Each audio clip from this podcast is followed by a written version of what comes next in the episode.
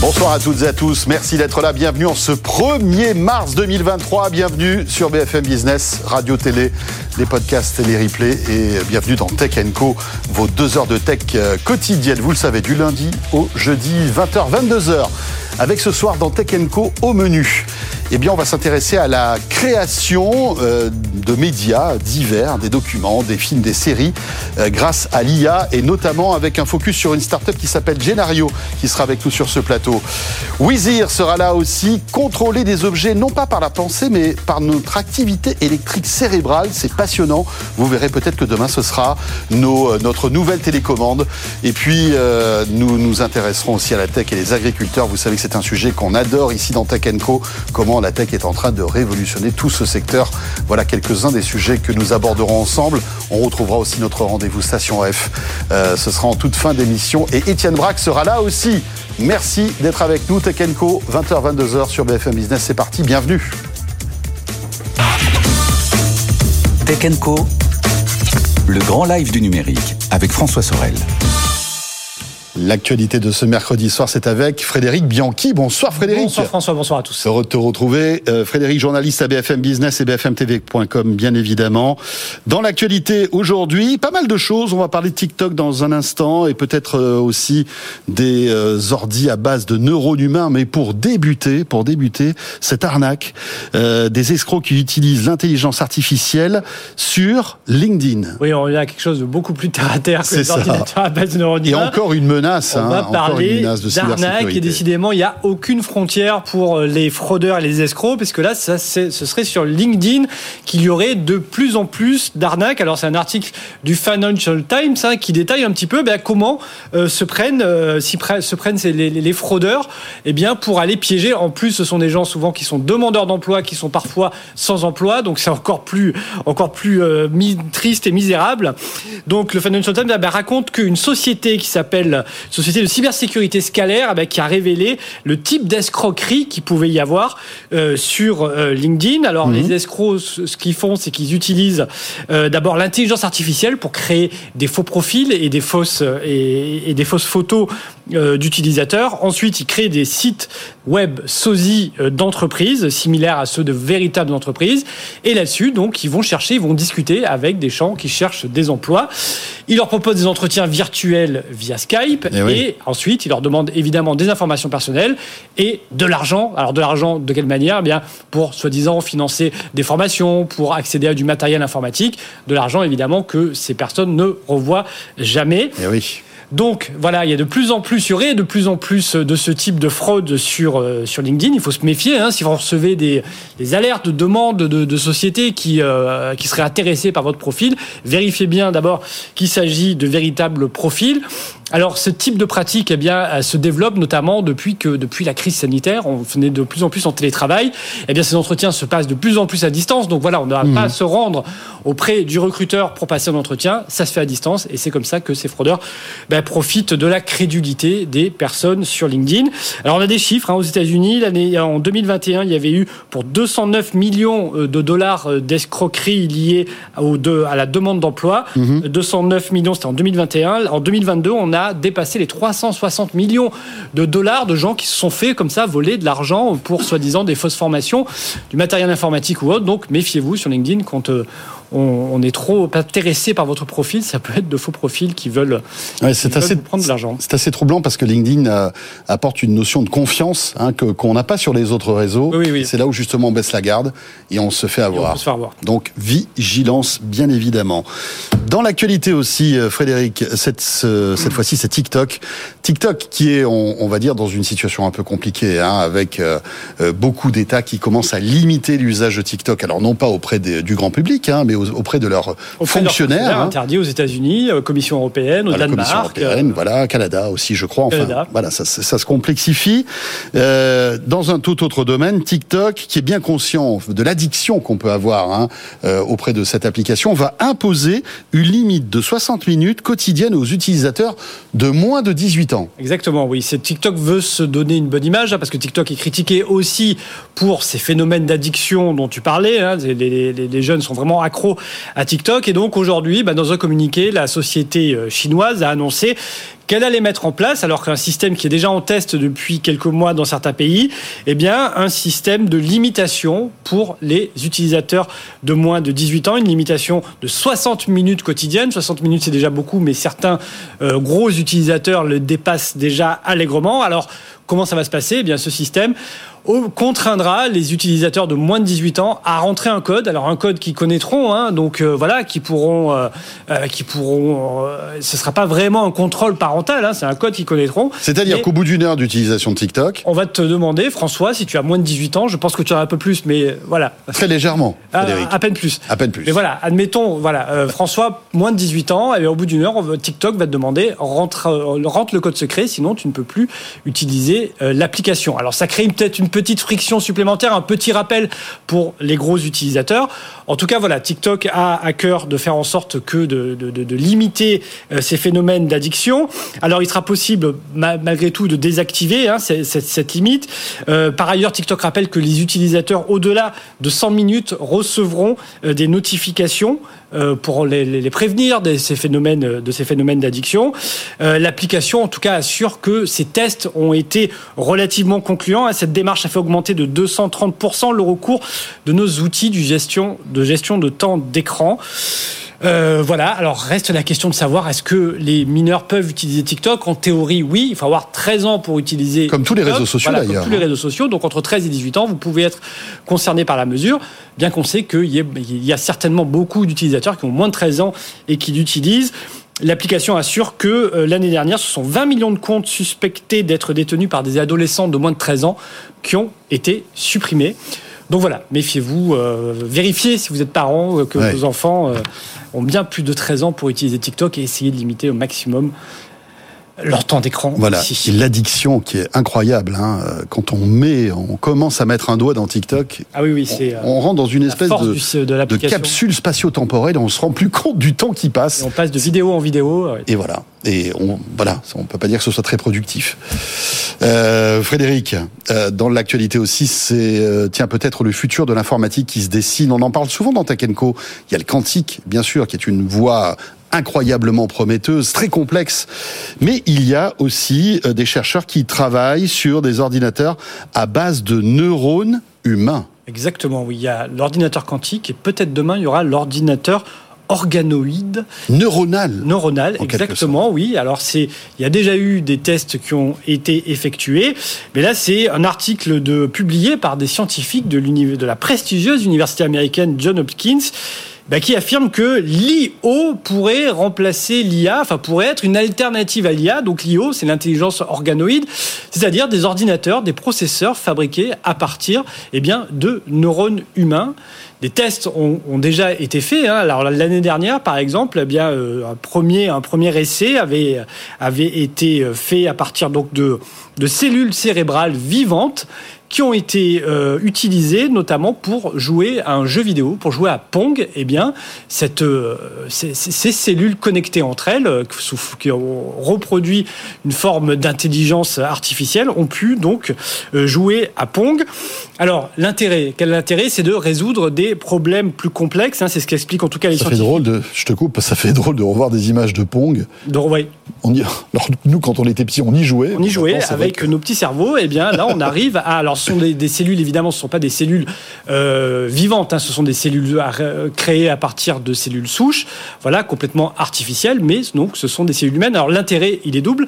D'abord, c'est de résoudre des problèmes complexes que l'informatique n'arrive pas à, résoudre, hein, des problèmes liés notamment à l'intuition. Hein. quand euh, on n'a pas toutes les informations, eh bien notre notre cerveau est capable, oui, d'explorer des pistes, des, choses comme ça, des pistes mmh. que l'informatique, ou en tout cas que les les technologies aujourd'hui à base de silicium n'arrivent pas à produire, et surtout, ça permet d'énormes économies euh, d'énergie. Hein. Le Thomas Hartung de l'université John Hopkins qui a publié l'article explique par exemple que le dernier super ordinateur, il, a coûté 600 millions de dollars, il fait 630 mètres carrés, et pourtant il y a des problèmes qu'il n'arrive pas à résoudre, et qu'un simple cerveau humain qui consomme un million de fois moins d'énergie arrive à résoudre. Donc voilà l'intérêt probable de cette IO. Eh Maintenant, ça pose évidemment d'énormes questions éthiques, jusqu'où on peut manipuler le vivant pour euh, l'utiliser, quelle pourrait être euh, cette, euh, hmm. la, responsabilité liée donc à l'éthique et, et, et à l'humain. Donc il y a beaucoup de questions autour de ça. Et euh, les, les, gens qui travaillent là-dessus sont des spécialistes d'éthique aussi, qui travaillent à l'université de John Hopkins. En tout cas, voilà, les, euh, les chercheurs appellent euh, les, les investisseurs à mettre beaucoup d'argent là-dessus parce qu'ils pensent que ça peut être Très prometteur. Un, avenir, un avenir important pour l'informatique, en dehors de l'informatique quantique qui, on sait, avance aussi, mais mmh. pas encore développé d'ordinateurs utilisables. Merci beaucoup, Frédéric. on va maintenant s'intéresser à l'espace avec Virgin Galactic, qui est en petite forme. La société spatiale de Richard Branson vient de publier ses résultats de 2022, perte nette de 500 millions de dollars, et l'entreprise doit proposer à de riches clients, vous le savez, des voyages dans l'espace, on en a parlé dans Takenko.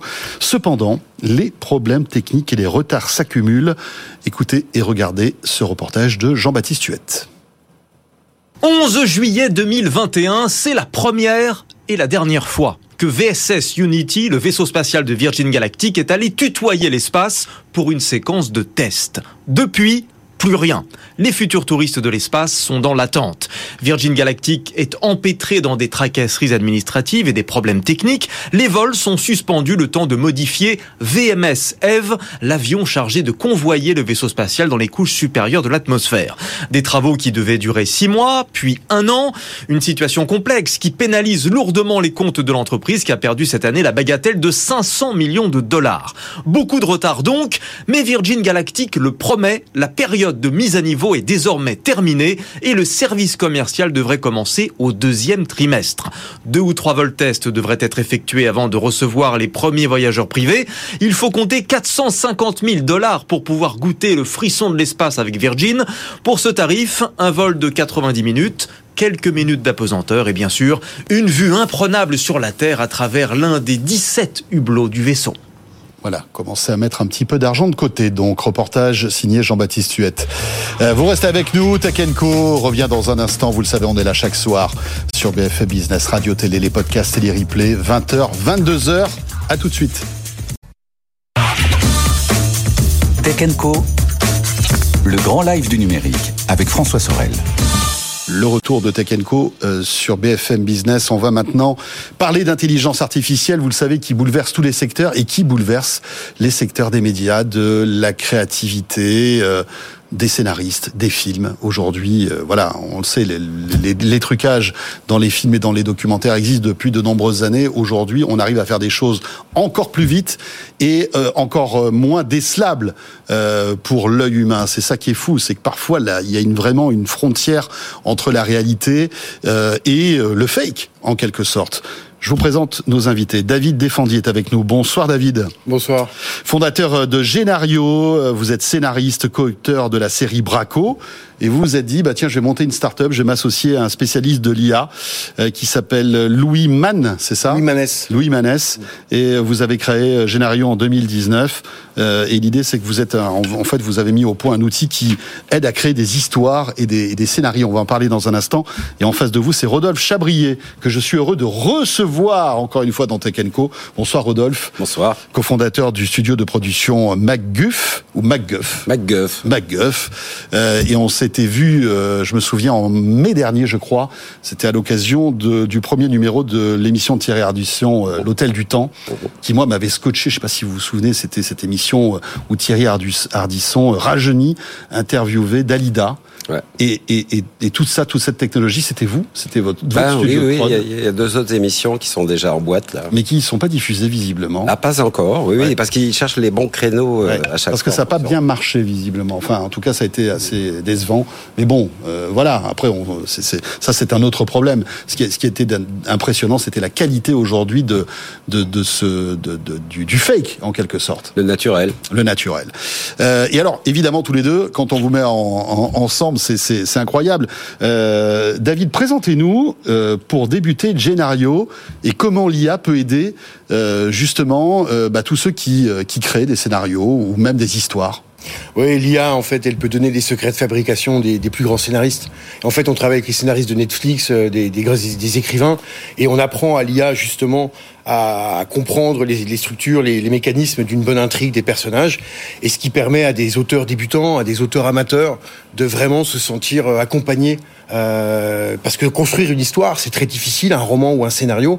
Et là, l'IA va vous aider en permanence à construire votre scénario, à vous accompagner à mieux définir vos personnages, créer du suspense.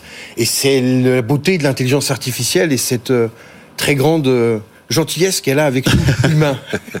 c'est ça, et, c'est incroyable. Alors, vous, vous existez depuis pas mal de temps, hein, créé mm. en 2019, et puis paf, ChatGPT est arrivé. Oui la révolution. Tout le monde a été scotché par, par cette, cette interface homme-machine. En fait, euh, est-ce qu'on peut faire le, le, le, le parallèle? Est-ce que vous seriez en quelque sorte une espèce de chat GPT pour les scénarios? Oui, c'est exactement ça. On a, on a travaillé en fait sur l'intelligence artificielle arrive à une maturité en fait, en quelque sorte, elle va encore évoluer.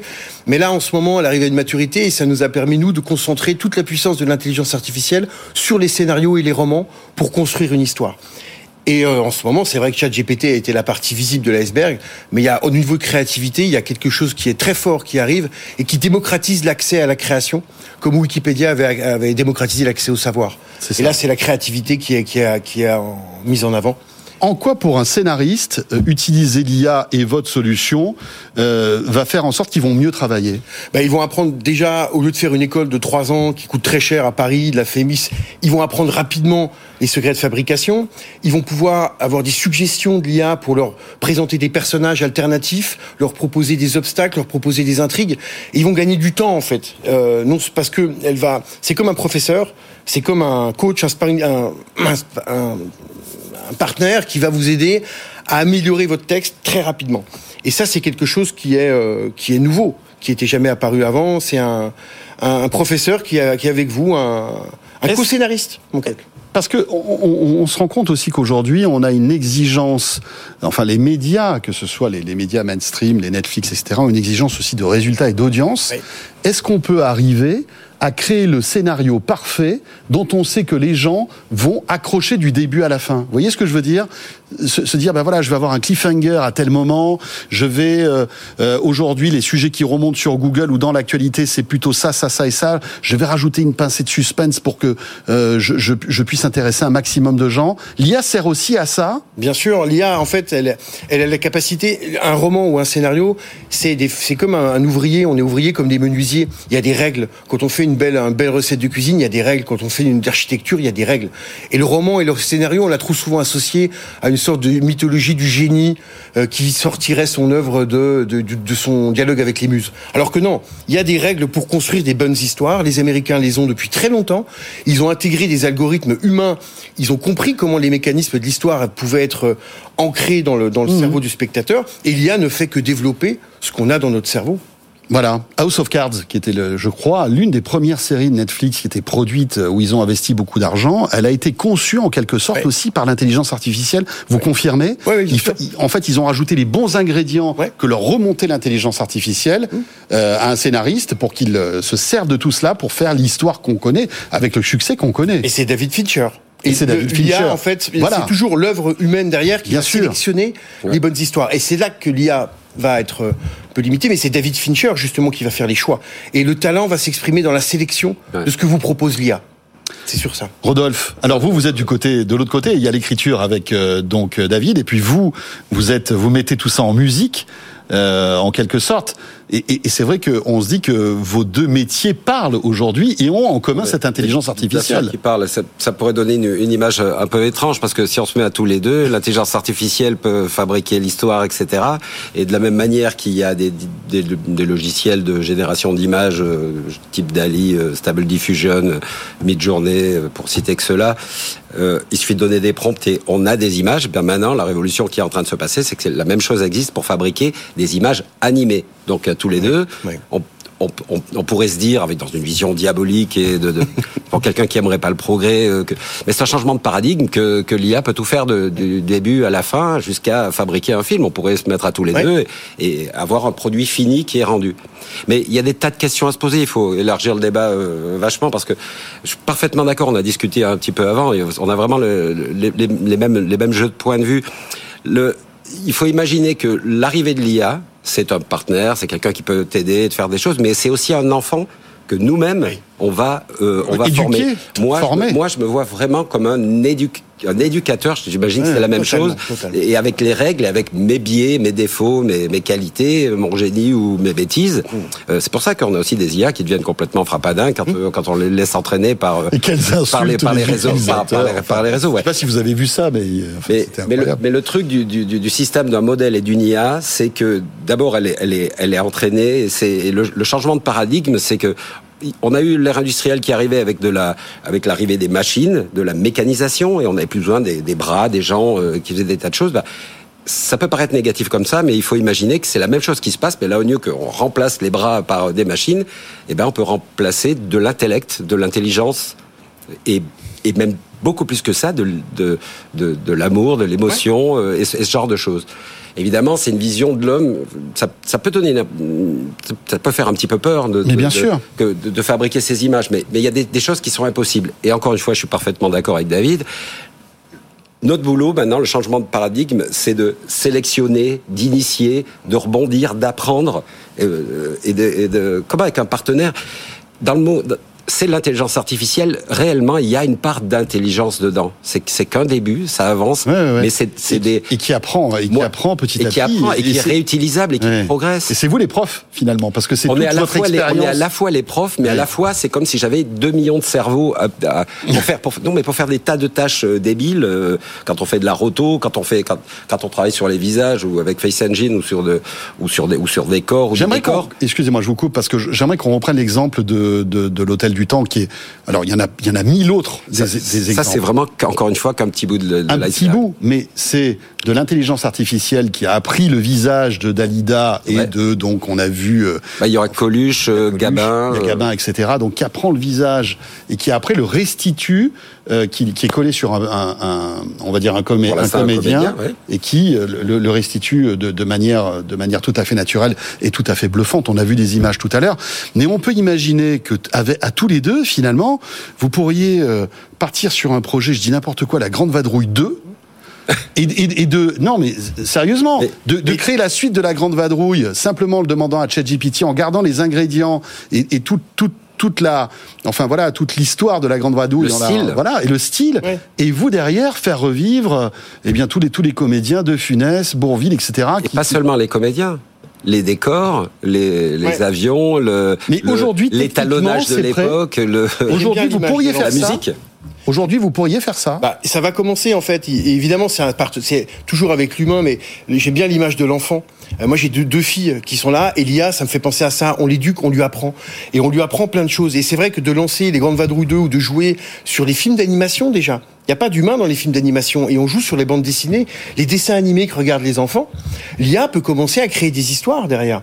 Et l'IA pourra commencer toute seule à créer, à s'amuser. Moi, ce que j'aime, c'est les défauts et les erreurs que fait l'IA. C'est là qu'est la fiction et c'est là qu'est le charme. Mais c'est là qu'il y a du... Le charme de quelqu'un, c'est quand il est ses défauts. Et l'IA, c'est là que la conscience apparaît, que l'humour apparaît et que la créativité va, va apparaître. Parce qu'il y, y, a une des choses qu'on pourrait reprocher à l'IA, le risque qu'on peut imaginer, c'est que comme l'IA apprend du passé, apprend, apprend de tous les artistes, apprend du monde, euh, etc. Euh, il peut y avoir un côté consanguin et d'imaginer que que ça se mord la queue quand, on le fabrique. C'est-à-dire qu'elle se nourrisse en fait de ce qu'elle a même elle-même créé en quelque sorte. Bah, c'est ce qu'elle peut faire. Mais justement, c'est là où tout devient plus complexe. Ce que je veux dire, c'est que pour l'instant, si elle, si euh, par exemple en termes de style simplement, que ce soit du style d'écriture ou, de, ou un style en peinture, de dire bah voilà, euh, ça sera fait à la, à, la, à Vegas, à la Mondrian, à la que sais-je. Mhm. euh, euh, on pourrait dire qu'elle va tourner en mélangeant ces trucs-là que autour de, ce qui a été fait dans le passé et que le génie humain, justement, le fameux mm. génie, euh, euh, lui peut amener quelque chose de nouveau et de le faire. Bah, moi, je suis parfaitement persuadé que c'est la complexité qui engendre la complexité et que les IA elles-mêmes vont découvrir des choses parfaitement parfaitement nouvelles et parfaitement mm. non vues, quoi. Je veux dire. oui, des choses inédites. Des choses inédites Incroyable. aussi. Parce qu'il n'y a pas que des systèmes où on, apprend à l'IA aussi. Il y a aussi des systèmes où l'IA s'auto justement. Et maintenant, il y a, c'est vrai qu'il y a les lecteurs en face ou les spectateurs. Et c'est l'humain.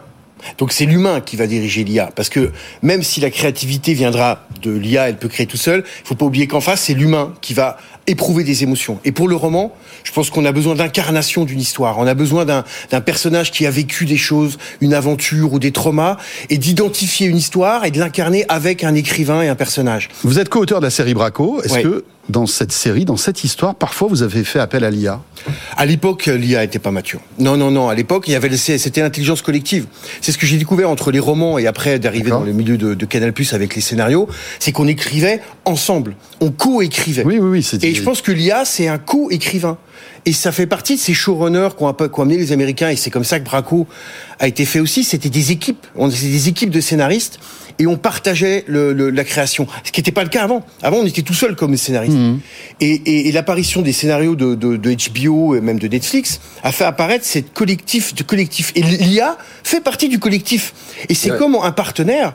Et je pense qu'elle elle a bien sa place dans les, dans les, dans les salles de, de showrunner avec les scénaristes et avec les romanciers qui souffrent de la solitude prenez l'IA, accompagnez-vous par, par Génario, par quelque chose qui va vous accompagner pour créer, parce qu'on a besoin d'autres personnes mmh. pour créer, et ne restons pas seuls dans son enfermement de génie euh, incompris qui des fois euh, tourne à la névrose malheureusement. Ouais, c'est clair. Merci beaucoup à tous les deux. Le temps passe trop vite. Euh, merci à David Defendi donc avec Génario et évidemment toutes les belles histoires que vous racontez. Vous êtes sur quel projet là actuellement? Alors, euh, bah, on va devenir producteur en fait. On, est, on a pas mal de, ah, de, co, de co, En fait, on fait des coproductions. On commence à s'approcher euh, vraiment de mhm. coproduction. On a fait un festival à Dijon le 18 mars avec Gallimard, avec euh, Albin mhm. Michel, producteur de Canal+, euh, producteurs de Lars von Trier qui sont là. Et, et, justement, on va réunir des écrivains, des producteurs, Elia, pour essayer de parler de ça et, et créer des, nouveaux, des nouvelles histoires. Et voilà, et le, le, prochain gros morceau de MacGoof. Le problème des gros morceaux, c'est qu'il arrive à des plateformes, etc. C'est qu'il y, y, y, a un niveau de secret qui, est, qui fait que je peux, qu'on peut rien raconter. D'accord, mais vous travaillez pour eux mais on travaille pour, de manière internationale. Oui, maintenant le, le Il y a des choses euh, importantes là, euh, énormes qui vont arriver. Oui, pour nous, pour nous, il y a des, pour nous, il y a des choses énormes. Oui, des séries euh, euh internationales avec des très grands réalisateurs. Le, le cinéma aussi, hein, on continue, mais euh, eh ben je, brûle de pouvoir dire ce soir. je sais très bien que vous avez envie de me le dire. On peut, on peut très, mais on pourra en parler quand ça sortira, en revanche. Euh, oui, oui, bien sûr. Et, d'expliquer. Et puis surtout, là, ça sera très visible. Le, ça sera vraiment très visible le fait que ça ne peut pas être fait autrement qu'avec de l'IA. Et eh bien voilà. Et eh bien, ça sera une bonne occasion de se retrouver, Rodolphe. Et puis, euh, David, vous reviendrez aussi, bien évidemment. Euh, donc, euh, David Defendi, fondateur de Génario, et Rodolphe Chabrier, cofondateur du studio de production MacGuff. Merci à tous les deux. Vous restez avec nous, Tech Co revient dans un instant, juste après l'info écho de 20h30 avec Thomas Schnell. À tout de suite. BFM Business, l'info écho. 20h31 sur BFM Business. Il est temps de retrouver l'info écho. C'est avec Thomas Schnell. Bonsoir Thomas. Bonsoir François. Bonsoir à tous. Atos suscite de plus en plus de convoitises. En parallèle des négociations avec Airbus pour la partie cyber, le groupe informatique serait en discussion avec Daniel Kretinsky. Selon nos confrères du Monde, l'homme d'affaires tchèque souhaiterait acquérir les activités historiques d'Atos. C'est le chiffre du jour, Étienne Braque, puisque hors CAC, ce soir, Atos s'envole à plus de 5%. Oui, beaucoup de spéculations autour d'Atos Hein. Souvenez-vous, il y a déjà un peu plus de 15 jours, il y avait Atos qui confirmait être en discussion avec Airbus en vue de lui céder 30% d'Evidian. Vous savez, Evidian, c'est la future entité qui va regrouper le digital, le big data et puis les activités cybersécurité d'Atos. Et donc là, les informations du monde selon lesquelles Daniel Kretinsky s'intéresse aux activités euh, d'infogérance. Alors, Daniel Kretinsky et Atos ne commandent pas cette information. Donc, dans le doute, on a un marché eh bien, qui achète ce titre Atos. Et puis surtout, vous avez la publication des résultats annuels. Alors, on a un groupe qui est toujours en perte, hein, puisque c'était 3 milliards de pertes en 2021. L'année dernière, c'était 1 milliard de pertes. Alors bon, on peut dire que ça va un peu mieux. Et puis surtout, quand vous regardez dans le détail, on a des marges opérationnelles qui euh, s'améliorent. 3,9% de marge opérationnelle au second semestre.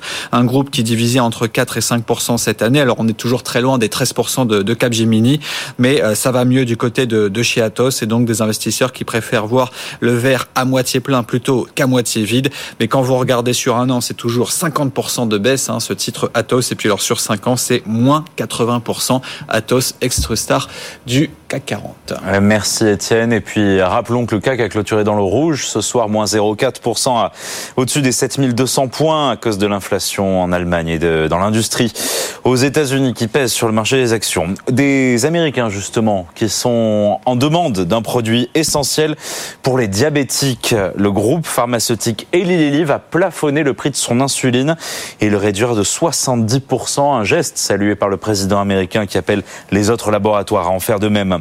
Un plan de 200 millions d'euros pour relancer la filière fruits et légumes en France dès cette année. Alors que 60% des fruits et 40% des légumes consommés aujourd'hui sont importés, c'est l'annonce qui a été faite aujourd'hui par euh, le ministre de l'Agriculture au salon, Marc Fesneau. Nous serons une opposition déterminée. La gauche sénatoriale se prépare à affronter demain le projet de réforme des retraites. Les trois groupes de gauche au Sénat présenteront une motion pour soumettre le texte à un référendum. La France devrait échapper cette année à la récession, c'est ce que prévoit en tout cas la Banque de France qui, malgré le ralentissement au tournant de l'hiver, estime que le risque de récession qui planait sur nos économies peut être écarté, sauf événement mondial majeur, précise le gouverneur François Villeroy de Gallo.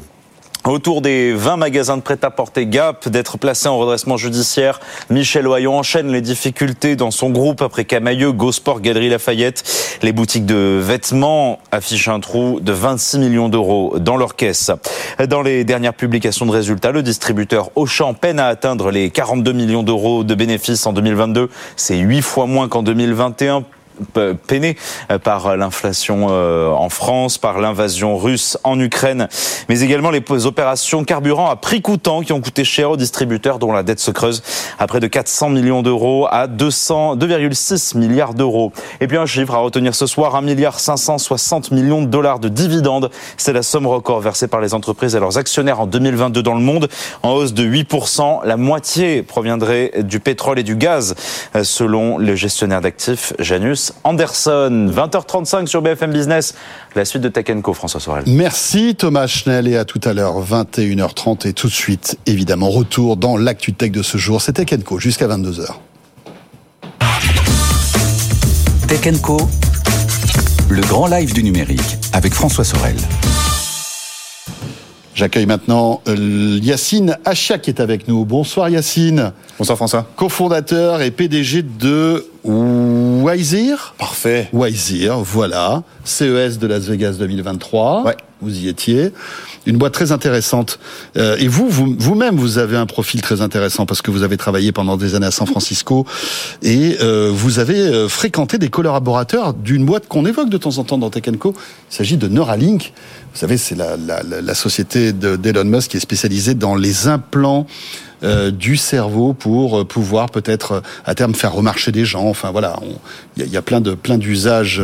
Euh, et vous avez côtoyer euh, des ingénieurs qui travaillaient avec euh, avec Elon Musk et Neuralink, c'est ça? Ah, Alors oui, côtoyer. On, on, jouait au foot avec eux et on perdait très souvent. Euh, on pense qu'ils étaient dopés par des. Déjà, ils avaient déjà des puces dans le cerveau? non, mais plus sérieusement, en fait, on a effectivement, mon associé et moi-même avons travaillé pendant 7 ans. Enfin, ça fait 7 ans qu'on travaille ensemble. On a travaillé chez Criteo par le passé. Bien sûr, belle boîte aussi. Belle boîte française. on avait été envoyé notamment aux États-Unis pour lancer le bureau de San Francisco et dans ce mhm. cadre-là, on a pu fréquenter tout un tas de personnes notamment des gens de chez Neuralink. Et c'est un peu ça qui nous a donné l'idée de Wiseer, en fait, puisque bah, on s'est dit, euh, pourquoi avoir besoin de se mettre des implants dans le cerveau si on peut pas euh, déjà commencer par faire quelque chose qui serait non invasif et qui s'intégrerait dans des objets du quotidien Et donc c'est un peu ça notre approche à nous, c'est de dire on va en fait utiliser euh, toute l'activité électrique qui est générée par votre corps, votre cerveau, vos yeux, vos muscles, et on va transformer ça en des contrôles qui sont beaucoup plus simples, beaucoup plus intuitifs pour l'humain. Donc l'idée c'est de poser des capteurs en fait au niveau de de, du, de la tête, c'est mmh. ça? Absolument. Et euh, vous transformez en fait la télécommande, c'est-à-dire que euh, notre télécommande en fait ce ne sont plus nos doigts, ça va être simplement notre activité cérébrale qui génère de l'électricité et ça avec votre système vous le détectez et, et vous dites bien que c'est pas dirigé euh, par la pensée parce que la pensée c'est autre chose. Absolument. En fait, je pense que pour clarifier quelque chose, mesurer votre pensée, mesurer euh, vos pensées de manière générale, c'est vraiment de la science-fiction. On n'est même pas sûr que d'un point de vue scientifique, on y arrivera un jour. Nous, en fait, le constat qu'on a fait, il est plus simple que ça. Euh, on s'est dit, Voilà, ça fait 30 ans qu'on utilise euh, des, objets technologiques, des ordinateurs, des téléphones, et on se rend compte qu'il y a en fait une tendance de fond qui consiste à euh, en fait avoir des objets qui sont de plus en plus mobiles, de plus en plus wearable, si on prend le mot anglais, que ce soit vos téléphones, vos montres connectées, vos écouteurs sans fil, et demain, en fait, des lunettes de réalité augmentée. et l'idée générale, c'est de se dire, bah, si jamais ces objets sont de plus en plus wearable, mobiles sur nous, comment on les contrôle? Euh, est-ce qu'on va vraiment se travailler avec un gros clavier et une souris toute la journée ou est-ce qu'on va se travailler avec une télécommande dans la poche? Et la réponse est non. En fait, on a besoin de trouver une nouvelle modalité d'interface homme-machine qui soit beaucoup plus simple, qui soit complètement main libre et qui n'utilise pas la voix, parce qu'on pense que la voix finalement c'est pas l'interface du futur, c'est quelque chose qui n'est pas privé euh, qui est un peu difficile d'utilisation dans un cadre public. Mhm. Et donc nous on s'est dit bah très bien, en fait utilisons ce qu'on a déjà sur nous, à savoir nos yeux, notre cerveau, l'activité des muscles de notre visage, et transformons ça en fait en contrôles qui sont simples et hyper rapides pour l'utilisateur. Quel type de fonctionnalité, quel type de d'action puis-je faire simplement avec l'activité électrique de mon cerveau? C'est une très bonne question. Euh, alors, le cerveau, encore une fois, on, y reviendra après. L'idée, c'est qu'il faut vraiment imaginer l'ensemble de votre corps comme une grosse pile électrique. Et tout ce que vous allez faire, les muscles, l'activité des yeux, le cerveau, ça va générer une activité électrique que nous, on peut capturer et transformer en contrôle. Donc là, ce que j'ai dans ma main, c'est le dernier prototype euh, qu'on vient de, de, de, déployer. Donc c'est pas encore euh, vos AirPods. Hein. On a une boîte de Deep Tech, donc euh, ça prend du temps de développer un produit de. C'est un petit peu plus gros. C'est encore un peu plus gros, mais c'est quand même beaucoup mieux que ce que je vous avais montré l'année dernière. On avait encore une grosse boîte attachée à la ceinture. c'est vrai, je m'en souviens. et donc là, en fait, les, les, les nœuds noirs que vous avez ici, c'est des capteurs, donc on appelle des électrodes, qui viennent récupérer cette activité électrique. Et donc les contrôles qu'on a développés pour l'instant, c'est des contrôles à deux niveaux. Des premiers contrôles qui vont utiliser l'activité musculaire du visage, un peu comme un double clic, un triple clic, et également ce qu'on a montré au CES cette année pour la première fois, euh, la capacité à lire l'activité oculaire. Donc en fait, en gros, ce qu'on appelle le eye tracking, mais d'une manière beaucoup plus euh, euh, sobre, euh, en fait, on va être capable de détecter si vous bougez vos yeux à droite, à gauche, euh, et d'être capable de transformer ça en contrôle. Et donc, comment on matérialise ça demain? Bah, Demain, j'ai mes lunettes sur les yeux, d'accord? Si on se projette un petit peu, vous et moi, dans 5 ans, oui. j'ai mes Avec encore un peu de miniaturisation Complètement. Et j'ai mes lunettes de réalité augmentée devant moi. Euh, dessus, je vais avoir en fait une interface qui va de temps en temps me proposer des notifications parce que j'ai un message de François qui me propose de passer sur BFM, parce que j'ai atteint mes 10 Et vous dites oui, bien sûr, à ce moment-là. Bien sûr, bien sûr. Forcément. Absolument. Donc, vous tournez les yeux vers la gauche. Absolument. Et donc, je regarde la notification, je la récupère, et ensuite, je leur envoie. Et l'idée, c'est qu'en fait, on se dit que si tout est dans nos yeux, il n'y a pas de raison de devoir utiliser la main pour venir appuyer sur un bouton ou quoi que ce soit. Et la voix, encore une fois, restera quelque chose qui restera valide dans le cadre privé, mais pas dans le cadre public. Depuis tout à l'heure, vous me parlez donc de la mâchoire, des yeux. Vous m'avez pas parlé de l'activité euh, cérébrale. C'est vrai. En fait, c'est plus compliqué ça? C'est plus compliqué, effectivement. Euh, mais il y a un chemin, euh, il y a une voie d'accès. Donc encore une fois, ce que je rappelle, c'est qu'on a une boîte de deep tech. Donc il y a une grosse composante recherche dans ce qu'on fait. Il y a une grosse composante qui consiste à passer beaucoup beaucoup de temps sur ces sujets pour réussir à faire maturer une technologie de quelque chose qui marche dans un laboratoire à quelque chose qui marche sur tous les utilisateurs dans n'importe quel environnement. Oui, c'est ça. Et l'activité cérébrale. que ce soit plug and play. Je mets mon truc, ça fonctionne pour tout le monde. C'est exactement ça l'idée. Et nous, c'est notre, c'est un peu ce qu'on cherche à faire depuis le début, c'est être accessible le plus facilement possible pour tout le monde, peu importe que vous ayez euh, que vous ayez français, asiatique, voilà américain, et peu importe que vous ayez en fait euh, toutes les motricités qu'il vous faut, etc. On cherche vraiment à être accessible by design. Et d'ailleurs, on a eu un prix à ce sujet euh, au CES cette année, en plus d'avoir un prix pour le Best of Innovation. Mais pour revenir sur votre question sur le cerveau, l'idée c'est qu'en fait il y a une partie de l'activité cérébrale qu'on peut capturer grâce à ça. Et c'est celle qui vient du cortex auditif, qui est donc la partie qui est derrière vos oreilles et qui sert à l'interprétation du son que vous allez entendre. Et en fait, en, comprenant cette activité, on est capable de savoir à quel son vous portez attention. Est-ce que vous portez attention à, par exemple, ce qui se passe dans vos oreillettes et euh, la vidéo que vous êtes en train de voir, ou est-ce que vous portez attention à la personne qui vient vous parler dans la rue et qui va venir vous interrompre? Et l'idée, c'est grâce à ça, en fait, de permettre automatiquement un ajustement entre si jamais oui ou non vous êtes, par exemple, en call demain avec vos écouteurs, je mets automatiquement ça en pause parce que je détecte que vous portez attention plutôt à la personne qui vient vous parler dans votre bureau. Et puis quand c'est fini, euh, je réactive le micro, je réactive le son. Et donc c'est ce genre de contrôle encore plus intuitif, encore plus finalement mmh. passif qu'on cherche à développer à moyen terme. Mais on a déjà de la valeur ajoutée. En fait, on le voit déjà avec tous les premiers contrats de prototypage qu'on a pu signer euh, grâce à nos premiers contrôles. Pour l'aide auditive, ça peut avoir du sens aussi. Ça peut également avoir du sens pour l'aide auditive. Quand, quand, on voit, je, reviens une seconde à Neuralink parce que quand, quand, on voit ces images qui sont assez impressionnantes de ce singe qui euh, euh, arrive à jouer à Pong euh, simplement. Alors on ne sait pas trop comment ça fonctionne, mais on peut comprendre que grâce à l'implant qu'il a dans son cerveau, il arrive, enfin il arrive à diriger le petit, la petite barre de Pong, etc. On est obligé aujourd'hui d'avoir un implant dans le cerveau pour faire ça. Alors malheureusement oui. En fait, en gros, pour arriver à des niveaux de mesure de granularité du, de ce que de, détecter si vous bougez ce doigt-là. C'est l'intensité électrique en fait, c'est ça qui est mesuré avec cet implant. C'est plutôt la localisation exacte d'où vient le signal. Si jamais je devais prendre une image simple, euh, imaginons qu'il y a un stade avec un match de foot, euh, et dans ce match de foot, il y a une équipe, qui, une équipe A, une équipe B. Si jamais vous mettez un gros micro à l'extérieur de ce stade, vous allez être capable de détecter quand il y a un but, mais vous ne saurez pas qui a marqué. Si vous mettez un micro à l'intérieur du stade de chaque côté, donc près des goals de, de, de, de, l'équipe A et près du goal de l'équipe B, quand il y a un but, vous savez en fonction de mhm. qui est-ce qui crie, qui a marqué. Bah, c'est un peu la même logique. Le micro en dehors du stade, c'est ce que nous on fait, euh, c'est les écouteurs, donc on va pouvoir détecter des gros bruits. Mais par contre, si vous voulez vraiment savoir ce qui se passe spécifiquement, faut mettre des micros dans le stade. Mais si j'améliore le micro et que je rajoute de l'IA, est-ce que demain je serai obligé toujours d'avoir ces implants? C'est la question à plusieurs milliards. On espère que progressivement ça va s'améliorer. Nous, dans tous les cas, on s'assure qu'on est toujours à la pointe de la technologie sur tous les matériaux utilisés. On travaille avec euh, toutes les plus grandes boîtes aujourd'hui, à la fois sur la partie matériaux, hmm. donc les capteurs, mais également les composants électroniques qui sont à l'intérieur. On fait en sorte d'avoir des partenariats de recherche avec euh, l'ensemble des quais de laboratoires qui sont à la pointe de cette technologie, notamment en Europe avec l'INRIA. Et encore une fois, je vous le dis, c'est des sujets de recherche où c'est difficile en fait de prévoir ce qui va être découvert, quand ça va être découvert et l'impact que ça aura. Ça s'appelle Wiser, c'est passionnant. Merci beaucoup euh, Yacine. Merci François. Euh, Yacine Achiak, donc, euh, rappelons que vous êtes cofondateur de, de Wiser. Vous revenez quand vous voulez petit à petit chaque année, ça se miniaturise. donc c'est cool. À l'année prochaine. Merci. Et peut-être avant même.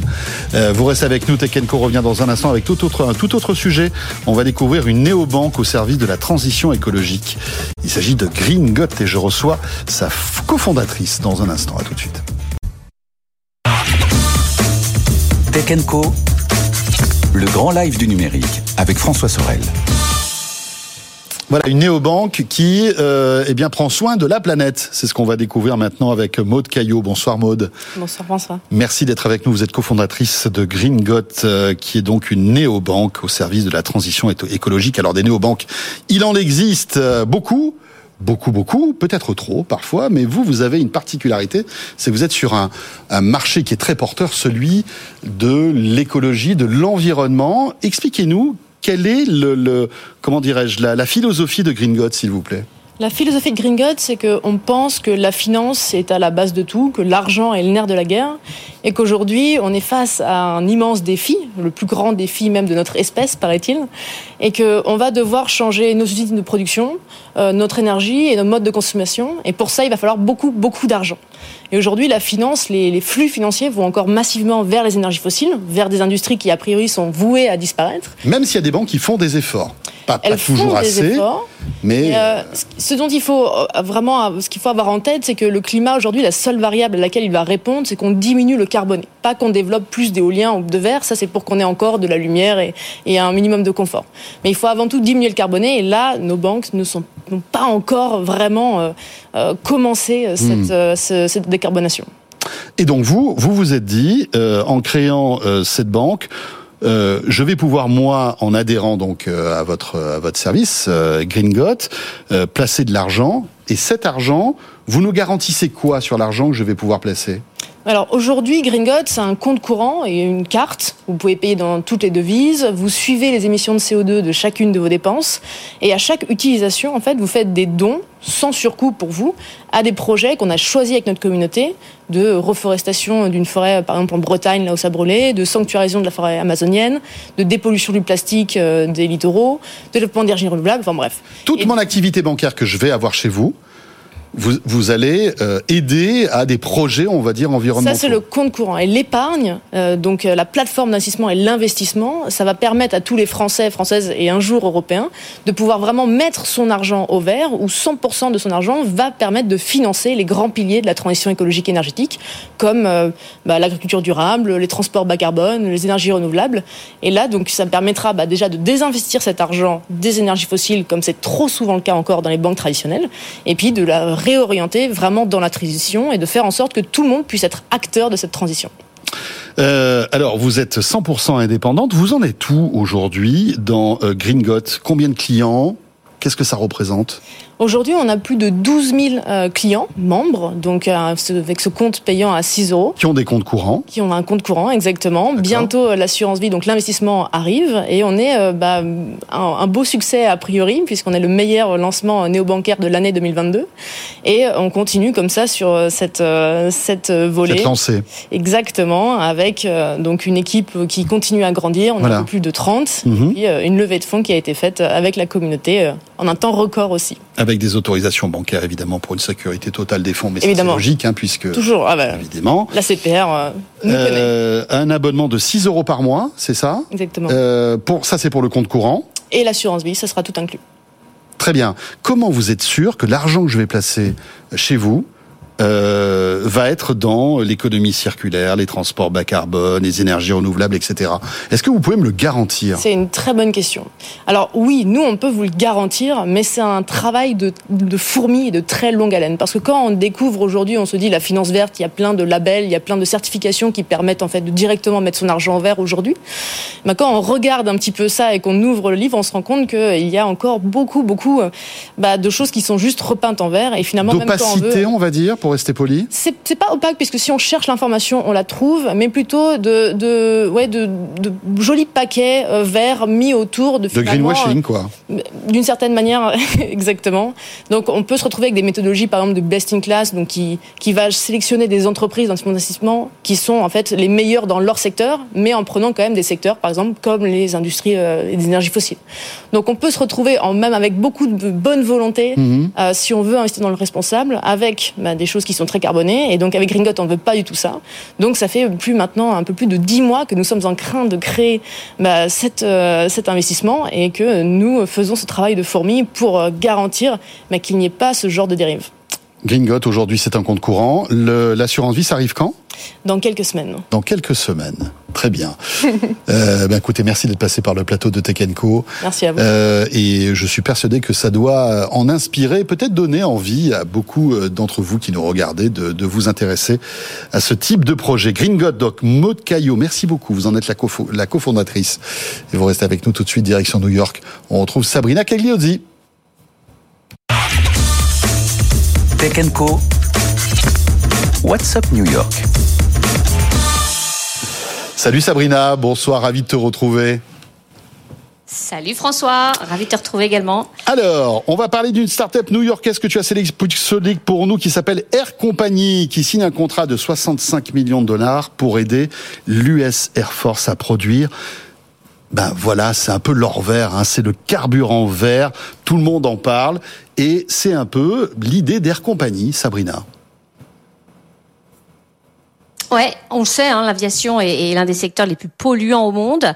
Il est donc logique euh, bah, que les acteurs concernés euh, cherchent des, solutions pour contrer cela. Et puis, on, sachez que euh, en tant que guerre, temps de guerre, des chaînes d'approvisionnement de carburant sont les cibles de choix. Mais oui, détruire les véhicules terrestres, maritimes et aériens qui transportent le carburant, donc revient à empêcher l'ennemi de faire le plein au centre d'approvisionnement et donc de se déplacer. Si en produisant son propre carburant au sein de ses bases, l'armée américaine pourrait ainsi réduire les pertes humaines, mais aussi les coûts euh, liés à l'acheminement du carburant vers ses points d'approvisionnement. Ce n'est donc pas surprenant, surprenant de voir ce deal aujourd'hui entre notre start-up new-yorkaise et le département de défense américain dans le but donc de non seulement réduire l'impact environnemental de l'aviation militaire, mais aussi d'apporter une solution à un problème stratégique. Alors, bon, euh, Air Company. Que fait cette société, cette start-up très précisément?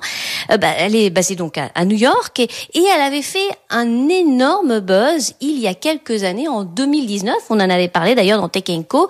Lorsqu'elle avait lancé son premier produit, François, une vodka pas n'importe laquelle, l'une des vodkas les plus pures du marché, grâce à la technologie brevetée de notre entreprise Air Company, qui permet donc de transformer les émissions de dioxyde de carbone en éthanol consommable au lieu d'utiliser le processus, processus traditionnel de fermentation. Le produit fini, donc une vodka euh, de qualité, dont chaque bouteille permet d'éliminer 500 grammes de CO2. Alors depuis, euh, la société a évolué, hein, commercialise euh, la, vodka, la vodka non, mais aussi des parfums, d'autres produits à base euh, d'éthanol. Euh, la société qui compte quand même parmi ses investisseurs JetBlue ou encore Toyota vient d'annoncer ce méga deal pour aider l'armée de l'air américaine. Alors, et compagnie a fait savoir que le carbone proviendrait initialement d'usines industrielles. C'est comme cela que la start-up produit aujourd'hui du carburant dans une usine pilote qui est située à, Brooklyn. Mais la start-up start-up a aussi développé une technologie dite de capture directe de l'air euh, qu'elle construit sur place. Le but étant donc non pas de fournir du carburant à Air Force, mais euh, que l'armée américaine puisse produire le carburant vert elle-même grâce à la technologie d'Air Company. C'est passionnant donc euh, deal du jour clairement euh, aux États-Unis entre cette start-up new-yorkaise qui passe de la vodka au fuel vert euh, pour l'armée américaine et, et, donc ce deal entre cette start-up et le département de la défense américaine. Ouais, passionnant tout ça, hein, et quand on sait en plus que voilà les enjeux sont énormes hein, pour le transport aérien de passer très très vite avant l'hydrogène, avant peut-être d'autres euh, moyens de propulsion au carburant vert. Sabrina, dans l'actu, c'est euh, eh bien euh, Audity, qui est une start-up new-yorkaise spécialisée dans la biotech, qui se prépare à entrer en bourse. Oui, alors on reste, on reste à New York.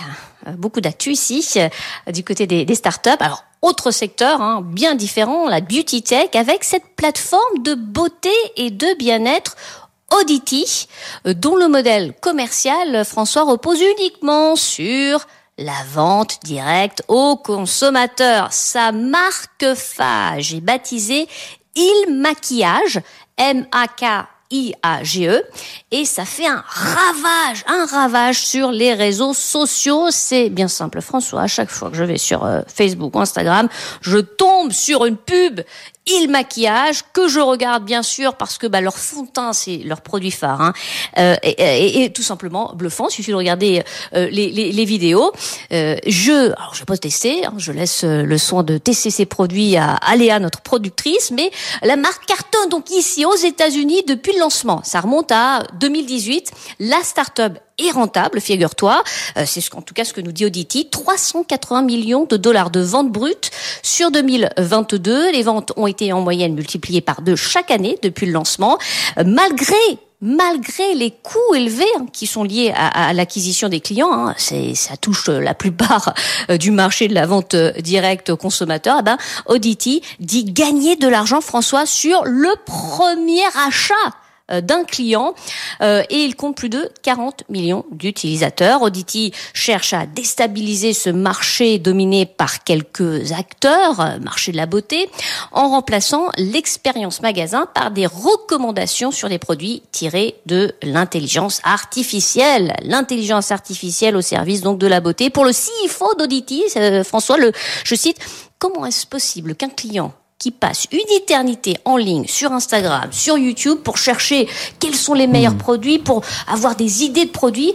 Comment se fait-il que ce client, au final, va acheter un produit en magasin? Eh bien, pour Audity, pour le CFO, le client n'a pas forcément envie de se déplacer. Ce dont il a besoin, c'est d'aide. Le client a besoin d'être recommandé, guidé, et c'est là qu'intervient Audity, qui a trouvé, euh, qui euh, nous dit pour trouver le fond de teint parfait, bah, c'est pas souvent euh, simple. Il faut aller en magasin, donc, mais euh, ce qui fait la différence, donc, ce sont les recommandations. Audity a mis au point donc un algorithme qui permet de trouver le fond de teint le plus adapté à votre visage, sans même que vous ayez besoin de lui partager une photo. La startup a en fait combiné des, des centaines de milliers de données sur plus de 700 teints de peau afin de mhm. créer euh, ce qu'ils appellent Power Match. C'est une plateforme qui utilise la machine learning pour deviner le fond de teint qui sied le mieux à votre teint. Et la plateforme vous soumet un questionnaire, analyse les réponses pour réaliser cette prouesse et ils nous disent que le taux de précision s'élève à 90%. Ils veulent s'introduire en bourse. En tout cas, c'est ce que euh, les rumeurs qui circulent. La société a levé euh, un peu plus de 100 millions de dollars l'année passée pour une valorisation mhm. d'1,5 milliard de dollars à surveiller. Donc Beauty Tech, Audity. Et voilà, deux startups new-yorkaises euh, présentées et décryptées par Sabrina. Merci beaucoup Sabrina. Et on se retrouve très très vite, évidemment, dans Tech Co. Bientôt 21h, on va attaquer notre deuxième partie de votre grand live du numérique, comme chaque soir. Euh, avec un gros volet agritech. Voilà, trois startups qu'on a sélectionnées pour vous qui révolutionnent l'agriculture, sujet qu'on apprécie, vous le savez, on les découvrira dans quelques instants. Et puis notre rendez-vous Station F avec euh, deux euh, startups qui, elles aussi, euh, travaillent dans le milieu hospitalier et digitalisent ce secteur qui en a bien besoin. Voilà, vous restez avec nous. On revient dans un instant avec Frédéric Bianchi pour l'actualité tech de ce 1er mars. À tout de suite et merci d'être là sur BFM Business. Tech Co, le grand live du numérique avec François Sorel. L'actualité de ce mercredi soir, c'est avec Frédéric Bianchi. Bonsoir Frédéric. Bonsoir François, bonsoir à tous. Heureux de te retrouver. Euh, Frédéric, journaliste à BFM Business et BFMTV.com, bien évidemment. Dans l'actualité aujourd'hui, pas mal de choses. On va parler de TikTok dans un instant et peut-être euh, aussi des euh, ordis à base de neurones humains. Mais pour débuter, pour débuter, cette arnaque des escrocs qui utilisent l'intelligence artificielle sur LinkedIn. Oui, on a quelque chose de beaucoup plus terre à terre que les ordinateurs à base de neurones humains. Et encore une menace on va hein, parler d'arnaque et décidément, il n'y a aucune frontière pour euh, les fraudeurs et les escrocs, parce que là, ça, ce serait sur LinkedIn qu'il y aurait de plus en plus d'arnaques. Alors, c'est un article du Financial Times hein, qui détaille un petit peu ben, comment euh, se prennent, euh, se prennent les, les, fraudeurs eh bien, pour aller piéger. En plus, ce sont des gens souvent qui sont demandeurs d'emploi, qui sont parfois sans emploi, donc c'est encore plus, encore plus triste et misérable. Donc, le Financial Times ben, raconte qu'une société qui s'appelle société de cybersécurité scalaire eh ben, qui a révélé le type d'escroquerie qui pouvait y avoir euh, sur euh, LinkedIn. Alors, mhm. les escrocs, ce qu'ils font, c'est qu'ils utilisent euh, d'abord l'intelligence artificielle pour créer des faux profils et des fausses, et, des fausses photos d'utilisateurs. Ensuite, ils créent des sites web sosie d'entreprises, similaires à ceux de véritables entreprises. Et là-dessus, donc, ils vont chercher, ils vont discuter avec des gens qui cherchent des emplois. Ils leur proposent des entretiens virtuels via Skype eh et, ensuite, il leur demande évidemment des informations personnelles et de l'argent. Alors de l'argent de quelle manière? Eh Bien pour soi-disant financer des formations, pour accéder à du matériel informatique, de l'argent évidemment que ces personnes ne revoient jamais. Eh oui. Donc voilà, il y a de plus en plus, il y aurait de plus en plus de ce type de fraude sur, euh, sur LinkedIn. Il faut se méfier. Hein, si vous recevez des, des alertes de demandes de, de sociétés qui, euh, qui seraient intéressées par votre profil, vérifiez bien d'abord qu'il s'agit de véritables profils. Alors ce type de pratique eh bien, se développe notamment depuis que depuis la crise sanitaire, on venait de plus en plus en télétravail. Eh bien ces entretiens se passent de plus en plus à distance. Donc voilà, on n'a pas à se rendre auprès du recruteur pour passer un entretien. Ça se fait à distance et c'est comme ça que ces fraudeurs ben, profite de la crédulité des personnes sur LinkedIn. Alors on a des chiffres hein, aux États-Unis. L'année en 2021, il y avait eu pour 209 millions euh, de dollars euh, d'escroqueries liées à la demande d'emploi. 209 mhm. millions, c'était en 2021. En 2022, on a dépassé les 360 millions de dollars de gens qui se sont fait comme ça voler de l'argent pour soi-disant des fausses formations, du matériel informatique ou autre. Donc méfiez-vous sur LinkedIn quand on, est trop intéressé par votre profil, ça peut être de faux profils qui veulent, c'est assez, prendre de l'argent. C'est assez troublant parce que LinkedIn euh, apporte une notion de confiance hein, que, qu'on n'a pas sur les autres réseaux. C'est là où justement on baisse la garde et on se fait avoir. Donc vigilance bien évidemment. Dans l'actualité aussi, euh, Frédéric, cette, cette fois-ci c'est TikTok. TikTok qui est, on, va dire, dans une situation un peu compliquée, hein, avec euh, beaucoup d'États qui commencent à limiter l'usage de TikTok. Alors non pas auprès du grand public, hein, mais auprès de leurs fonctionnaires. Hein. Interdit aux États-Unis, euh, Commission européenne, au Danemark. Commission européenne, voilà, Canada aussi, je crois. Enfin, voilà, ça, ça, se complexifie. Euh, dans un tout autre domaine, TikTok, qui est bien conscient de l'addiction qu'on peut avoir hein, euh, auprès de cette application, va imposer une limite de 60 minutes quotidiennes aux utilisateurs de moins de 18 ans. Exactement, oui. TikTok veut se donner une bonne image, hein, parce que TikTok est critiqué aussi pour ces phénomènes d'addiction dont tu parlais. Hein. Les, les, les, jeunes sont vraiment à TikTok. Et donc aujourd'hui, bah, dans un communiqué, la société euh, chinoise a annoncé qu'elle allait mettre en place, alors qu'un système qui est déjà en test depuis quelques mois dans certains pays, eh bien, un système de limitation pour les utilisateurs de moins de 18 ans, une limitation de 60 minutes quotidiennes. 60 minutes, c'est déjà beaucoup, mais certains euh, gros utilisateurs le dépassent déjà allègrement. Alors, comment ça va se passer? Eh bien, ce système contraindra les utilisateurs de moins de 18 ans à rentrer un code. Alors, un code qu'ils connaîtront, hein, donc euh, voilà, qui pourront, euh, qui pourront. ce sera pas vraiment un contrôle par Hein, c'est un code qu'ils connaîtront. C'est-à-dire qu'au bout d'une heure d'utilisation de TikTok, on va te demander, François, si tu as moins de 18 ans, je pense que tu en as un peu plus, mais voilà. Très légèrement, ah, À, peine plus. À peine plus. Mais voilà, admettons, voilà, euh, François, moins de 18 ans, et au bout d'une heure, TikTok va te demander rentre, euh, rentre le code secret, sinon tu ne peux plus utiliser euh, l'application. Alors ça crée peut-être une petite friction supplémentaire, un petit rappel pour les gros utilisateurs. En tout cas, voilà, TikTok a à cœur de faire en sorte que de, de, de, de limiter ces phénomènes d'addiction. Alors, il sera possible malgré tout de désactiver hein, cette, limite. Euh, par ailleurs, TikTok rappelle que les utilisateurs au-delà de 100 minutes recevront des notifications euh, pour les, les, prévenir de ces phénomènes de ces phénomènes d'addiction. Euh, L'application, en tout cas, assure que ces tests ont été relativement concluants. Cette démarche a fait augmenter de 230% le recours de nos outils de gestion de gestion de temps d'écran. Euh, voilà. Alors reste la question de savoir est-ce que les mineurs peuvent utiliser TikTok? En théorie, oui. Il faut avoir 13 ans pour utiliser. Comme tous les réseaux sociaux d'ailleurs. Comme tous les réseaux sociaux. Donc entre 13 et 18 ans, vous pouvez être concerné par la mesure. Bien qu'on sait qu'il y, y, a certainement beaucoup d'utilisateurs qui ont moins de 13 ans et qui l'utilisent. L'application assure que euh, l'année dernière, ce sont 20 millions de comptes suspectés d'être détenus par des adolescents de moins de 13 ans qui ont été supprimés.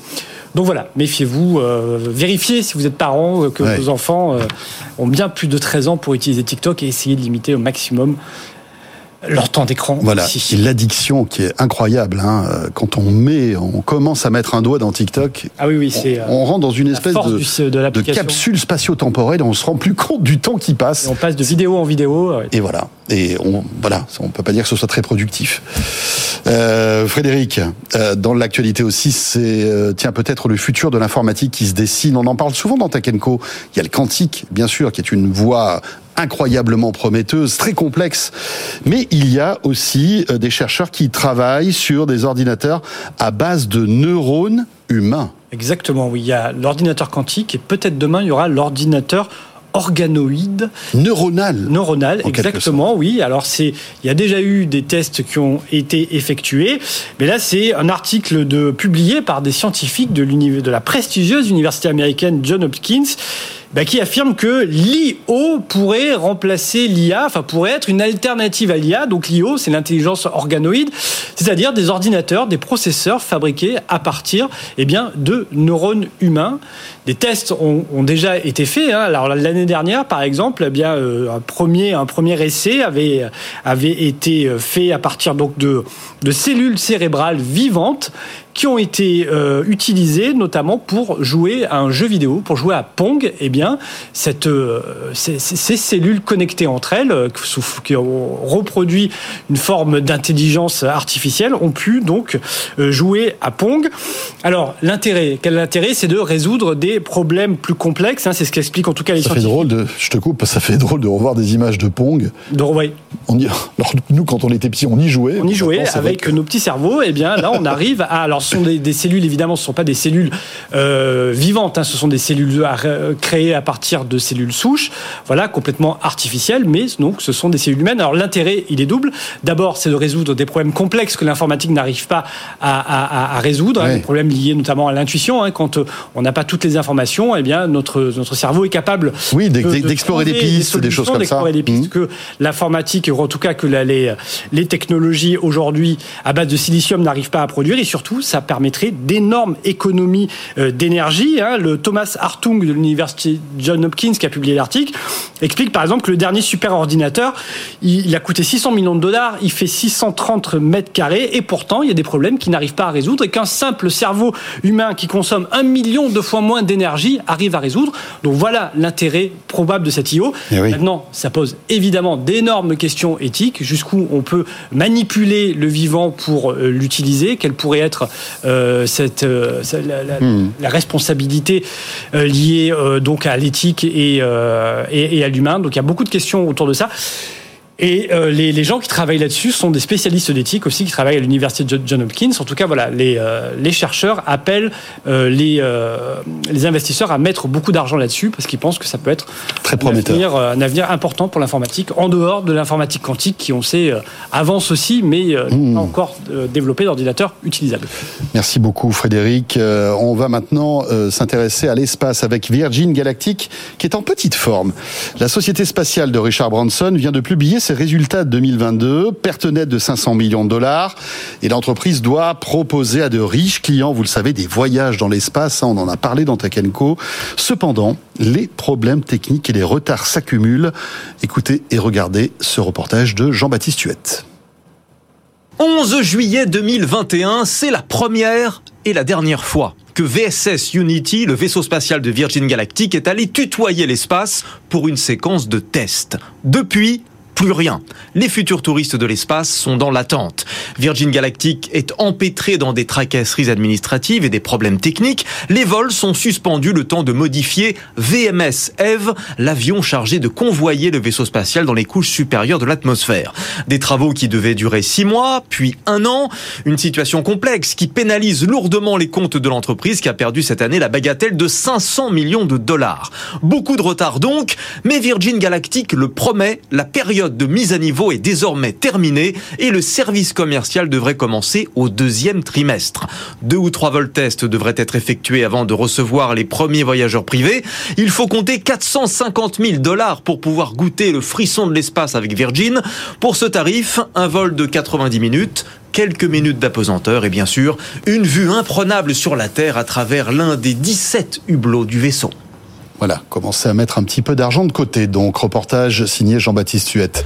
Euh, vous restez avec nous. Tech revient dans un instant. Vous le savez, on est là chaque soir sur BFM Business, Radio, Télé, les podcasts et les replays. 20h, 22h. À tout de suite. Tech le grand live du numérique avec François Sorel. Le retour donc de Tech Co sur BFM Business. Il est 21h14. Merci d'être avec nous, euh, comme chaque soir. Dans un quart d'heure, on retrouvera l'info écho avec Thomas Schnell, mais dans l'immédiat, je vous propose de nous plonger dans la tech et l'agriculture avec nos trois invités qui sont sur le plateau de Tech Co. Cécile Maguerini est là. Bonsoir Cécile. Bonsoir. Vous êtes la directrice de Sunagri. On va découvrir ce que vous faites dans un instant. Alexia Ray euh, est avec nous aussi. Bonsoir Alexia. Bonsoir. Cofondatrice et présidente de Neopharm. Et enfin, Antoine Lefebvre, PDG de Kermap. Bonsoir. Bonsoir. On va parler de robotique, on va parler de photovoltaïque aussi et euh, d'intelligence artificielle avec vous. Mais pour débuter, euh, j'aimerais donner la parole à Alexia avec Neopharm. Créé donc en 2018, vous êtes installé à Saint-Nom-la-Bretèche, c'est dans les Yvelines, et euh, vous mélangez à la fois agriculture et robotique. Expliquez-nous ce que vous faites, s'il vous plaît. Alors, ce que nous faisons depuis euh, cinq années maintenant d'activité, c'est de concevoir des fermes maraîchères installées proches des villes pour produire et distribuer des légumes localement. Et ces fermes, elles sont installées avec des partenaires acteurs du territoire, que sont les collectivités et les agriculteurs. Et euh, comme vous l'avez dit, elles, euh, assemblent effectivement des pratiques durables d'agriculture, euh, qui sont celles de l'agroécologie et la technologie, avec l'objectif de réduire la pénibilité, de gagner du temps, d'être plus efficace pour pouvoir installer un, un, grand nombre de fermes sur le territoire français.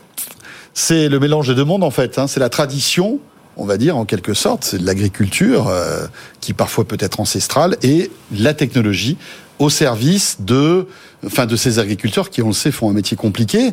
Euh, expliquez-nous comment la robotique peut justement faciliter le, quotidien des agriculteurs aujourd'hui Alors vous, vous, le dites, euh, des, des, pratiques ancestrales d'agriculture, mais des pratiques qui ne sont pas aujourd'hui les pratiques majoritaires et qui sont euh, euh, nécessaires, qui doivent être... On est plutôt sur d'intensif. Être développées, c'est ça, du, du, du, maraîchage intensif. Là, on, on, produit des légumes.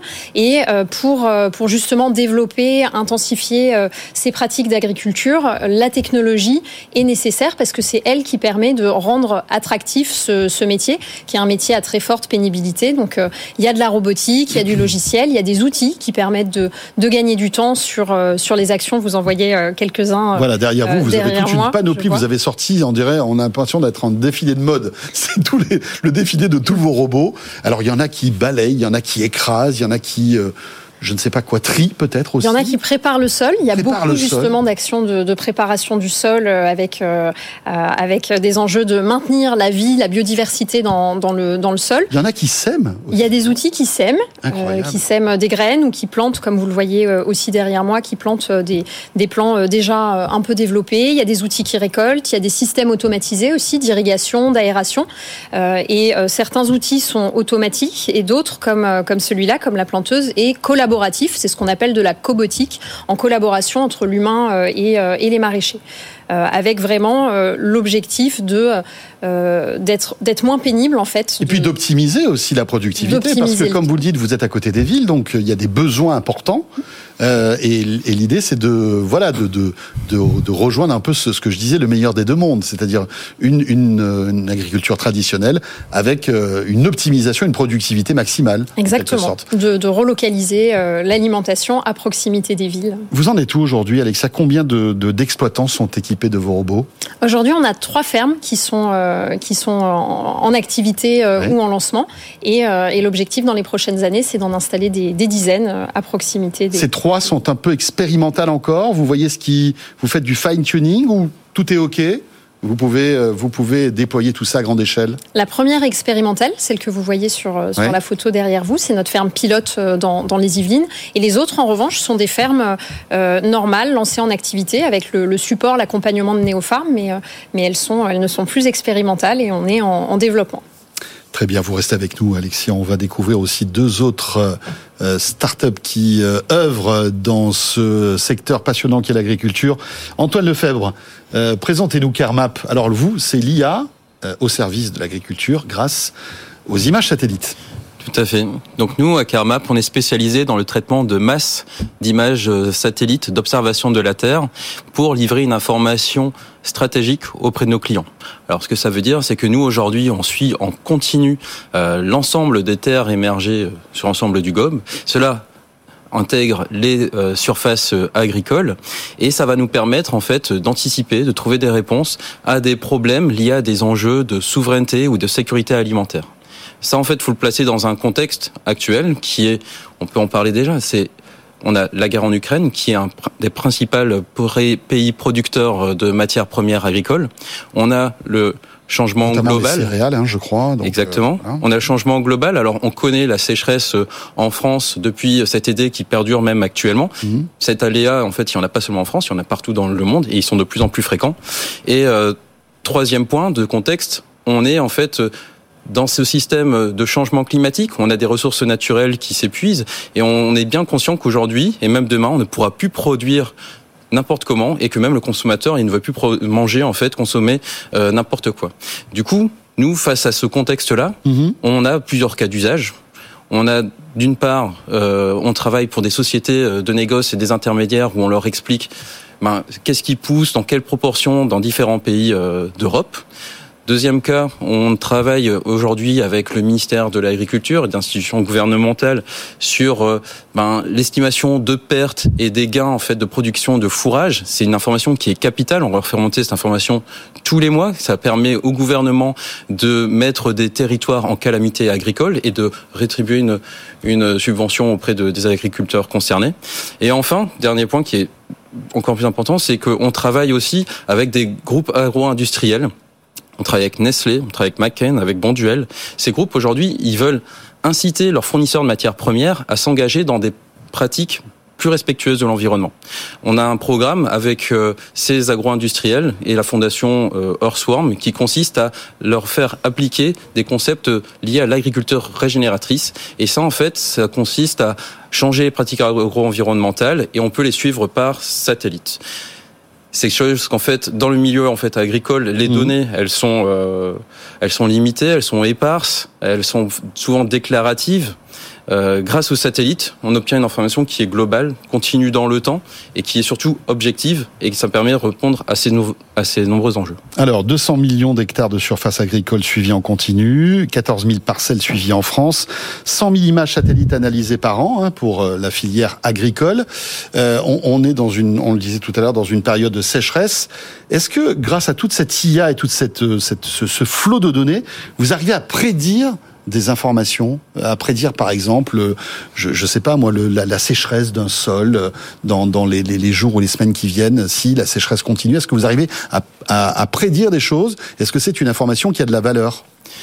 Alors, on est en capacité déjà de d'analyser l'information sur un historique. On peut revenir jusqu'à 5 à 10 ans en arrière, ouais. on connaît les tendances. Après, nous, on suit en continu toutes les semaines euh, l'ensemble des territoires. Aujourd'hui, on travaille sur la France, mais aussi sur toute l'Europe, et on est capable en fait du coup d'anticiper les tendances à venir. On sait finalement, nous on, on, identifie finalement les, la, la, surface du sol, on voit comment la végétation euh, s'adapte et réagit vis-à-vis en fait d'aléas euh, climatiques et du coup on sait anticiper ah oui là il y a un stress hydrique sur tel territoire. D'accord, oui, oui c'est ça qui est, passionnant. Merci beaucoup euh, Antoine PDG donc de Kermat.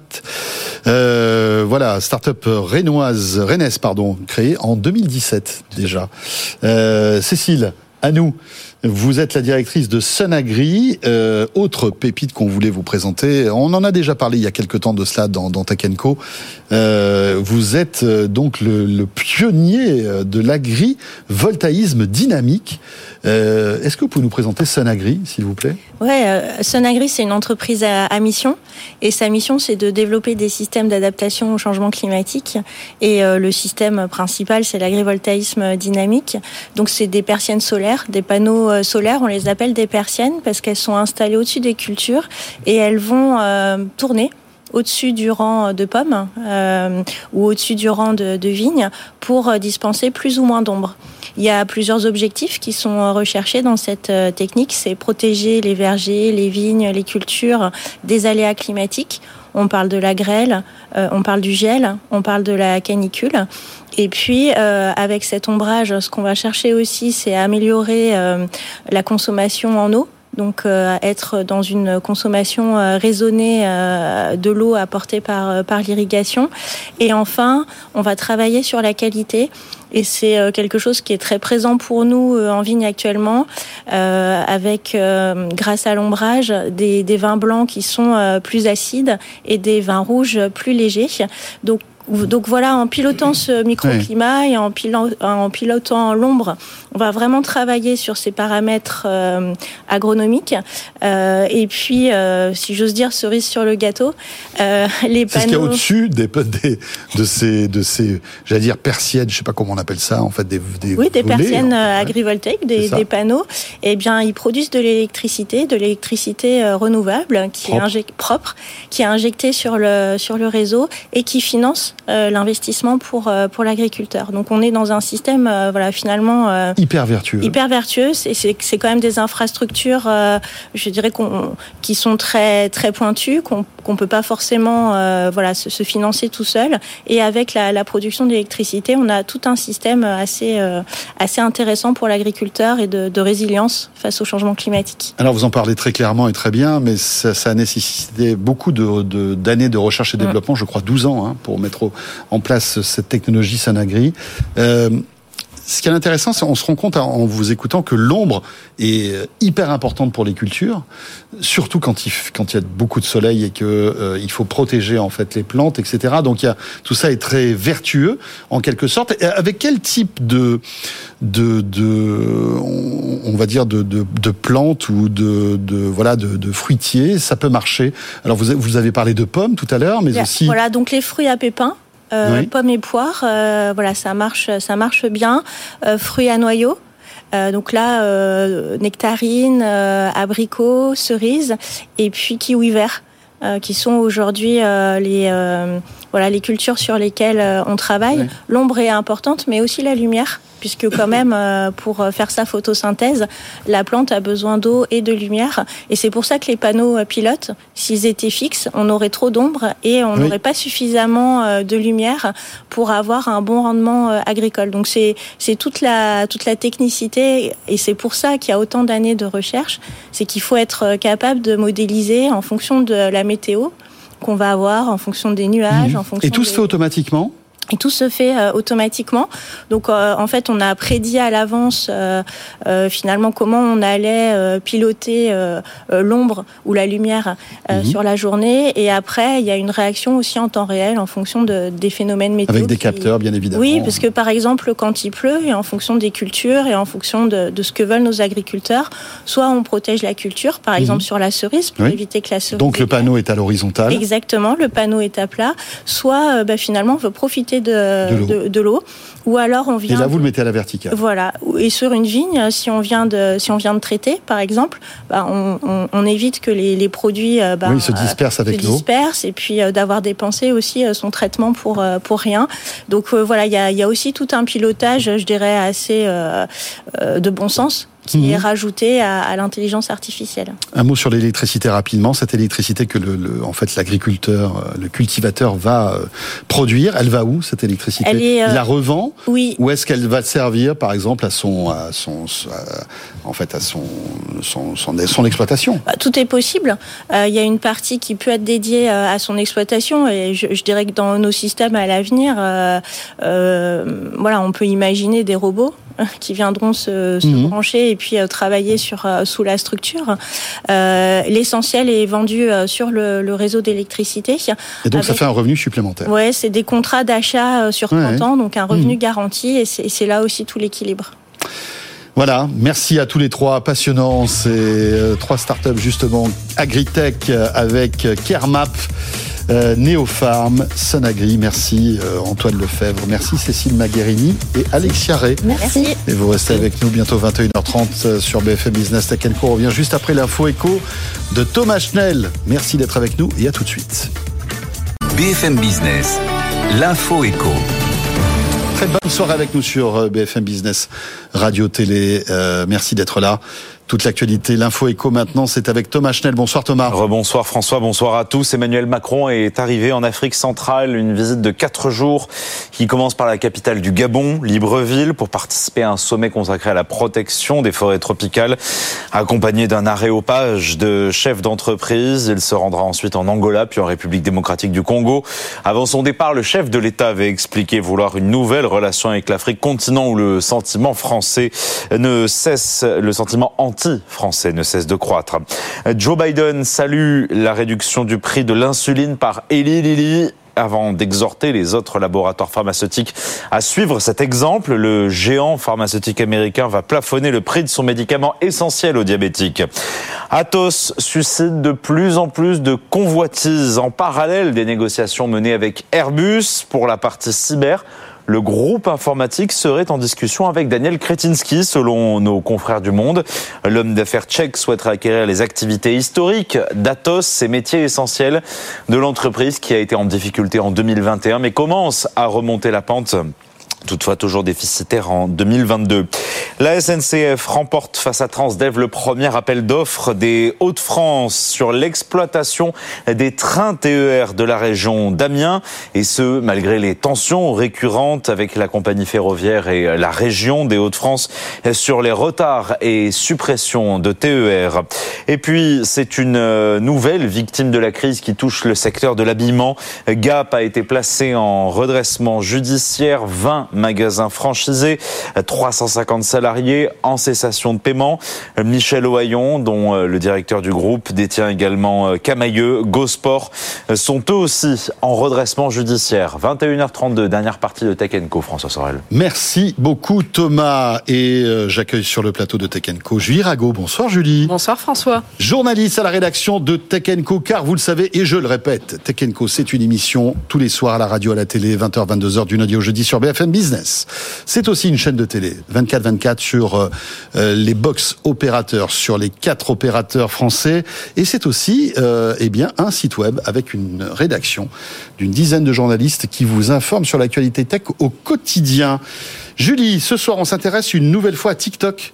Le réseau social chinois ne cesse d'inquiéter notamment les parents qui voient leurs enfants passer leur temps sur l'application, mais TikTok souhaite réguler pour apaiser les tensions. Oui, pour cela, TikTok va imposer une limite de 60 minutes par jour pour les utilisateurs mineurs. Cela va être mis en place dans quelques semaines. Concrètement, au bout d'une heure d'utilisation, l'adolescent va devoir rentrer un mot de passe accessoirement qu'il connaît, mais bon, ça c'est qu'un détail, pour continuer à un utiliser. Détail important.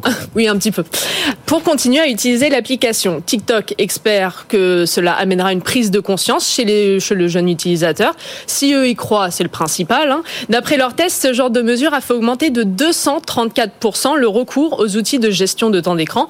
L'autre problème pour la plateforme, c'est surtout de contrôler l'âge des utilisateurs. C'est l'une des grosses problématiques de TikTok, qui est normalement interdit au moins de 13 ans, on le rappelle.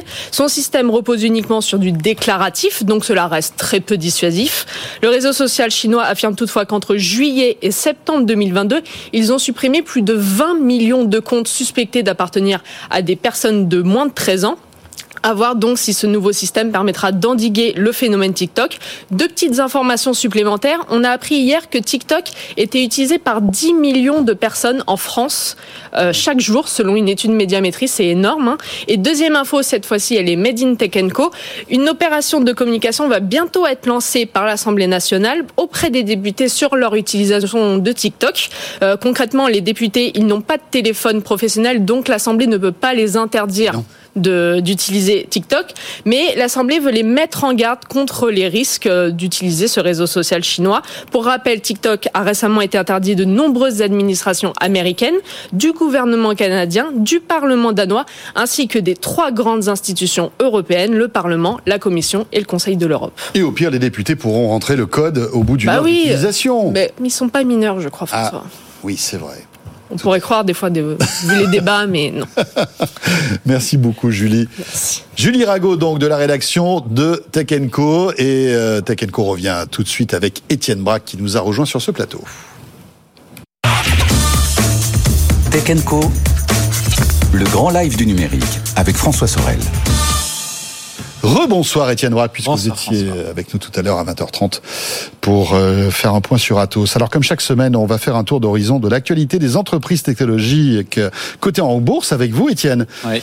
Et période compliquée pour un géant de l'informatique, HP. HP, qu'on ne présente plus, qui a publié ses ventes moins 20% les ventes hein, quand même pour HP euh, au quatrième trimestre. Alors inflation, ralentissement de la conso, puis il y avait eu aussi un, un boom après euh, euh, la pandémie. Hein, forcément, avec le télétravail, vous avez acheté un ordinateur, une imprimante, vous n'avez pas racheté une imprimante tous les mois. voilà. Donc forcément, il y a un ralentissement des ventes, moins 20% au quatrième trimestre. Euh, groupe qui n'échappe pas à la tendance de fond hein, sur les suppressions d'emplois. 4000 à 6000 postes vont être supprimés dans les prochaines semaines chez HP. Beaucoup de publications d'entreprises également chez nous euh, à Paris. Deezer hein, qui a publié ses résultats hier soir après bourse. Un titre qui perd quasiment 1% ce soir à la clôture. Publication conforme aux attentes. Le groupe perd toujours de l'argent, mais ça c'était prévu. Perte opérationnelle de 56 millions d'euros l'année dernière. Mais Deezer qui vise toujours l'équilibre l'année prochaine. Attention néanmoins à la perte d'abonnés. On est dans un secteur ultra concurrentiel. On va pas citer tous les concurrents. Et on a Deezer qui a perdu quelques abonnés l'année dernière en France. Voilà, avec malgré tout hein, quelques euh, signes d'optimisme. On en parlait hier, hein, ce partenariat avec entre autres le, géant du, du son multiroom Sonos. Et puis Bois Concept qui était avec nous mardi dernier d'ailleurs. Hein. Étienne, vous aviez eu du nez, dites-moi. Euh, Bois Concept qui a annoncé un chiffre d'affaires record. Je ne savais rien. non mais bien sûr, évidemment, ça c'est votre intuition de journaliste. Non, alors c'est quand même une tendance de fond parce que BOA Concept, ils sont dans, dans la logistique. Hein. C'est euh, une boîte euh, qui est rentrée en bourse il y a, il y a pas si longtemps. Hein. C'était euh, il y a un an et demi, en juillet 2021. Depuis, le titre a fait 86% pour la simple et bonne raison qu'ils sont dans la logistique. Ils fabriquent des convoyeurs qui permettent eh bien, d'amener un colis d'un point A à un point B avec tout, bien sûr, les contraintes que l'on connaît. C'était la semaine dernière. On vous invite à, on vous invite à réécouter le replay hein, d'ailleurs de cette interview. Il y a pile une semaine, chiffre d'affaires plus 35% l'année dernière, 20 millions d'euros. Le marché achète la nouvelle, plus 5% ce soir à la clôture. Un mot également de Waga Energy que l'on recevait sur ce plateau il y a un mois. Alors là aussi, on a des ventes qui sont records, un chiffre d'affaires plus 56% l'année dernière, quasiment 20 millions d'euros. Alors vous savez, Waga Energy, on est dans le secteur de la méthanisation. Ils fabriquent du gaz à partir des déchets. Hein. donc euh, au lieu d'entreposer des déchets sur des tas qui vont eh mhm. bien euh, créer des gaz à effet de serre, ils installent des Waga Box hein, dans lesquels les déchets vont fermenter pour produire du méthane. Et avec euh, la hausse des cours du gaz, ça c'était pas prévu l'année dernière avec bien sûr le conflit en Ukraine, on a un chiffre d'affaires qui explose et de plus en plus de sociétés qui font appel à Waga Energy. Sept nouveaux contrats ont été décrochés, titre plus 8% depuis son IPO en octobre 2021. Voilà, tous les indicateurs sont au vert, sans mauvais jeu de mots. Étienne, vous avez sélectionné pour nous euh, un focus sur la société Tout cela. Attention, c'est pas Tesla, hein, c'est Tout cela. Il y a deux os. Et Eric Ponsin est avec nous en visio ce soir. Bonsoir Eric. Bonsoir. Merci d'être là. Alors tout cela est une application mobile qui permet de louer une voiture haut de gamme. Est-ce que vous pouvez nous présenter euh, le concept de tout cela, s'il vous plaît, euh, Eric Tout cela, c'est effectivement une application qui a cette ambition de réinventer, voire de révolutionner la location de voitures. La location de voitures euh, traditionnelle, vous la connaissez, c'est un passage obligé par une agence qui n'est pas toujours ouverte d'ailleurs aux heures où vous avez besoin euh, d'un véhicule. C'est souvent, euh, ce sont souvent des démarches un petit peu longues au comptoir pour valider, même si vous êtes un utilisateur fréquent, votre permis de conduire, votre carte d'identité. Et puis ensuite, on vous donne une clé d'une voiture qui est généralement pas celle que vous avez euh, sélectionnée sur le site internet, euh, avec laquelle vous pouvez partir quelques 30 euh, voire une heure euh, plus tard. Tout cela au travers d'une digitalisation total du parcours client, euh, mais également des éléments du back-office, euh, permet de réserver sa voiture sur l'application. Cette application qui va vous permettre également de prendre la voiture, d'effectuer l'état des lieux et de partir en quelques minutes.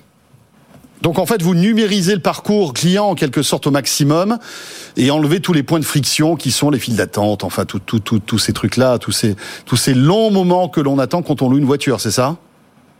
Alors c'est tout à fait ça, mais pas que, parce que tout cela euh, tient une promesse qu'aucun autre loueur ne tient, traditionnelle, c'est que la voiture que vous avez louée, la voiture que vous aurez, une gamme de voitures plutôt premium, très bien équipée, une gamme constituée des marques Mercedes, BMW, Tesla, euh, Peugeot également et peut-être bientôt d'autres marques. Alors vous avez une croissance très rapide, hein. vous avez publié il y a quelques jours euh, vos ventes qui ont quasiment fait x2 euh, l'année dernière.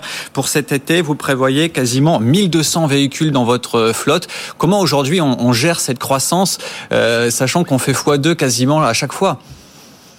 C'est la promesse qu'on a fait à nos actionnaires lors de l'IPO, c'était de doubler le chiffre d'affaires tous les ans. On a clôturé effectivement 2022 avec une croissance de de 90%. On entend faire aussi bien, voire mieux euh, euh, sur l'année 2023. C'est avant tout plus de voitures, euh, en flotte, donc un doublement de la flotte pour la porter à 1200, et puis également plus de clients pour pour conduire nos jolies voitures. Sachant que ça n'a pas été évident pour le secteur de la location de voitures avec les pénuries de, de semi-conducteurs. Il y a eu beaucoup de retard euh, dans, dans, les livraisons. Mais vous dites, euh, l'année dernière, on a été plutôt épargné par rapport à, à, certains acteurs. Comment vous avez fait pour euh, trouver des véhicules, surtout haut de gamme, dans un contexte où on a des délais de livraison de plusieurs mois, plusieurs semaines? Alors on se bat tous les jours pour pour que les constructeurs respectent leur plan de livraison. Ensuite, je pense qu'on essaye de les séduire hein, au travers de cette promesse de la voiture garantie, et puis en même temps en payant un petit peu plus cher, en tout cas en mettant un petit peu plus d'options que la majorité des loueurs traditionnels. Les véhicules, tout cela, sont généralement équipés de 6 à 7 000 euros d'options euh, complémentaires, et ça fait la différence à la fois pour le constructeur, mais aussi pour le client. Alors vous vous développez bien sûr avec un focus sur deux grandes villes, Paris, Madrid. Euh, voilà le, où le marché de la côte de la location de courte durée est assez est assez puissant. Euh, est-ce que vous avez euh, des vicissitudes à ouvrir d'autres villes? Alors la promesse qu'on fait, c'est de doubler le parc et de doubler le volume d'affaires chaque année. Il se trouve que on est encore très loin d'avoir fait le plein à Paris. On constate que on constate que les, les, clients parisiens sont de plus en plus nombreux, euh, la communauté cela euh, s'enrichit chaque jour, et donc pour le moment, on continue à déployer Paris. La majorité des voitures, de ces 1200 voitures, seront localisées à Paris pour cette année. On continue néanmoins à faire progresser Madrid à un rythme un peu plus faible, et puis on continue à regarder l'international parce que il est évident qu'on arrivera à un moment ou un autre à, une saturation de notre de notre marché parisien. Il sera temps de, de trouver des relais de croissance. Petite question en matière de tarifs, est-ce que vous êtes compétitif par rapport aux, on va dire, aux loueurs traditionnels on est, euh, oui, compétitif par rapport aux loueurs traditionnels. On évolue sur des fourchettes de prix qui sont relativement comparables euh, pour une catégorie de voitures, mais bien évidemment pour cette catégorie, nous, on offre des véhicules beaucoup plus euh, luxueux et beaucoup mieux équipés. Alors vous êtes rentré en bourse en décembre 2021 afin de lever un peu plus de 6 millions d'euros. On aura les résultats complets de 2022 dans, dans quelques jours. Euh, ça sera quand le, seuil de, rentabilité de tout cela? Écoutez, on continue une croissance euh, très forte. Euh, on prévoit de doubler encore euh, sur 2024 et encore sur 2025. L'espérance de rentabilité se situe entre 2024 et 2025. Merci beaucoup Eric Poncin pour euh, toutes ces précisions. Voilà, vous êtes le PDG de Tout cela focus sur cette euh, société avec euh, Étienne Braque. Merci Étienne. Merci François. On se retrouve la semaine prochaine pour faire toujours un point sur ces belles pépites technologiques qui sont cotées en bourse. Et vous restez avec nous. Petite pause dans Tech Co. Et on revient pour terminer cette édition de ce mercredi soir avec notre rendez-vous Station F. Restez avec nous à tout de suite. Tech Co. Les pépites de Station F. Et oui, notre rendez-vous Station F qu'on retrouve habituellement euh, le lundi, mais vous savez que lundi dernier, nous étions à Barcelone pour le Mobile World Congress. Donc on a décalé ce rendez-vous à ce mercredi soir avec euh, eh bien deux startups euh, qui sont voilà coucounés, chouchoutés à Station F et qui, on va dire, sont dans le milieu de la santé. Euh, vous allez voir avec deux exemples différents mais passionnants. Geoffrey Berda est avec nous. Bonsoir Geoffrey. Bonsoir. Vous êtes le président d'Hospitalink, euh, créé en 2016, et Olivier Mindrin est avec nous. Bonsoir Olivier. Bonsoir. Vous êtes le cofondateur d'Odaiji. Euh, Geoffrey, on va commencer avec vous. Hospitalink, euh, l'idée de, de, ce que vous faites, c'est euh, de, de, remplacer, on l'a tous vu, hein, cette télécommande qu'on a lorsqu'on est hospitalisé. Hein, il y a notre lit, puis on a ce fameux bouton rouge qui nous permet d'appeler voilà le personnel soignant quand on a un souci. Et vous, vous êtes dit, bah, ce truc-là, il faut le moderniser, le digitaliser et le transformer. Expliquez-nous ce que vous en avez fait. Alors c'est exactement ça. Euh, l'objectif, c'était que on s'est rendu compte que 99% des établissements de santé avaient des difficultés de recrutement, et donc ces difficultés de recrutement ont des incidences majeures sur la qualité des soins, sur l'organisation euh, euh, du personnel de santé. Et donc, à travers ces exemples-là, on a essayé de se concentrer sur un sujet majeur qui est la communication entre le patient et le soignant à travers ce que vous expliquez, le petit bip. Et donc c'est vrai que côté soignant, c'est très difficile de, de, différencier une demande de verre d'eau euh, d'une demande urgente. Euh, et côté patient, c'est souvent bah, j'appelle, mais quand est-ce que la personne va arriver? Est-ce qu'elle va pas m'oublier? Et il faut savoir que derrière, bah, les, gens, les, le personnel soignant est à fond. Et euh, c'est vrai que souvent on l'oublie, on se place juste de, de, sa personne. Et donc on a imaginé, euh, Hospitalic a imaginé un appel malade euh, intelligent, nouveau, mhm. dans le sens où côté patient, on va pouvoir exprimer le motif de son appel avec des pictogrammes très clairs. J'ai faim, j'ai soif, j'ai mal. Euh, et ces demandes vont directement aller dans le poste de soins et les soignants vont pouvoir visualiser toutes ces demandes-là prioriser automatiquement selon la gravité et l'urgence. Prioriser automatiquement c'est-à-dire que vous, euh, suivant la, la requête que je vais envoyer, moi qui suis dans mon lit, si par exemple j'ai soif, évidemment ce sera moins important que si j'ai mal. On est d'accord, en gros, pour schématiser. Hein. exactement, et c'est chaque service qui va définir, on va définir ensemble l'arborescence euh, de ces appels et de dire quels sont les appels qui sont euh, les plus prioritaires de ceux qui sont moins prioritaires. Donc c'est un travail conjoint qui se fait avec le personnel de chaque service, et donc c'est eux qui vont définir la gravité ou pas euh, des appels et qui vont pouvoir améliorer leur prise en charge et aussi mmh. éviter les nombreux allers-retours de pouvoir venir en chambre. Qu'est-ce que vous avez? Ah, ok, je vais chercher le verre d'eau, je reviens. Ou j'ai mal à la tête, je vais vous chercher un paracétamol et je reviens après. Donc l'idée, c'est vraiment ça, c'est d'améliorer la, communication entre les deux et euh, de maximiser en fait la prise en charge euh, et de transformer aussi l'expérience euh, soignant. La clé, la clé, c'est le smartphone là, dans ce cas précis, ou est-ce que ça peut être un device autre? C'est une excellente question et c'est un très gros sujet chez nous. Euh, il y a bien sûr le smartphone euh, du patient en lui-même, mais tous les patients n'ont pas de smartphone. Et donc, c'est, on va s'intégrer sur des devices existants. Par exemple, dans certains établissements de santé, vous avez des tablettes en chambre, vous avez des télés. Et donc, on va travailler avec les fabricants, les partenaires qui vont déployer ces, ces équipements en chambre pour aller intégrer notre appel malade dans ces solutions-là. Et on travaille également sur d'autres thématiques par exemple, on parle beaucoup des, enceintes connectées à la maison. Pourquoi ne pas imaginer euh, que vous auriez votre enceinte connectée directement dans votre chambre aussi à l'hôpital? Assistant vocal. Exactement. Et donc, euh, au lieu de demander à Alexa quelle heure il est, je pourrais, en fait... Hospitalink, j'ai besoin d'un verre d'eau. Et ça, vous y travaillez Oui, c'est des, des, sujets pour euh, essayer de traiter toutes les typologies de patients. Parce qu'il y en a qui ont des pathologies, qui sont hospitalisés pour des choses plus ou moins lourdes.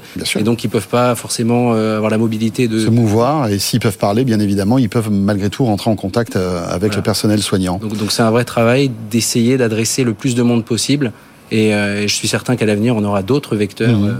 je l'espère. C'est clair. Euh, 10 collaborateurs aujourd'hui. Exactement. 20 établissements clients et euh, quasiment 20 000 patients utilisateurs. Donc euh, euh, voilà, la, la, courbe est plutôt plutôt intéressante. on s'est adossé récemment à, un groupe, le groupe Cogis, qui est aussi dans la gestion des flux au sein des établissements de santé. Et donc c'était aussi pour améliorer notre stratégie produit et commerciale, de pouvoir s'adosser à un groupe déjà présent dans le secteur et qui a une force déjà existante et un parc aussi important sur lequel on pouvait s'appuyer euh, et donc développer encore plus rapidement l'entreprise. Mmh. Voilà comment euh, venir en aide au personnel soignant. Premier exemple avec Geoffrey Berda, Hospitalink. Deuxième exemple avec Olivier Madrin. Rebonsoir Olivier. Bonsoir. Euh, cofondateur donc d'Odaiji. Expliquez-nous comment votre logiciel médical peut aider le personnel soignant et qui, quel type de personnel Bien sûr. Alors, le logiciel médical, il s'adresse aux médecins euh, plutôt dans des cabinets ou euh, dans des maisons de santé ou des centres de santé, pour gérer euh, toute leur activité, euh, aussi bien gestion des dossiers patients qu'une activité médicale d'aide à la prescription, de gestion des courriers, etc. Donc c'est vraiment toute l'activité d'un médecin dans son cabinet ou dans un centre que, que le logiciel permet d'optimiser.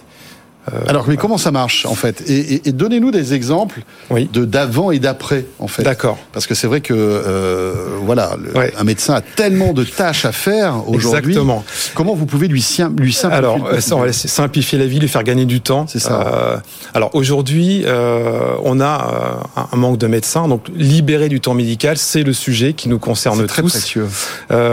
et donc améliorer également le confort de travail, c'est fondamental. Donc ce qu'on a fait, c'est qu'on a travaillé euh, sur ce qu'on appelle l'expérience utilisateur, fluidifier hein, euh, le parcours, on va dire, ou le flux de travail d'un médecin qui va euh, du dossier patient. Donc là, c'est le dossier dans lequel on renseigne les pathologies, par exemple, les allergies, les antécédents d'un patient.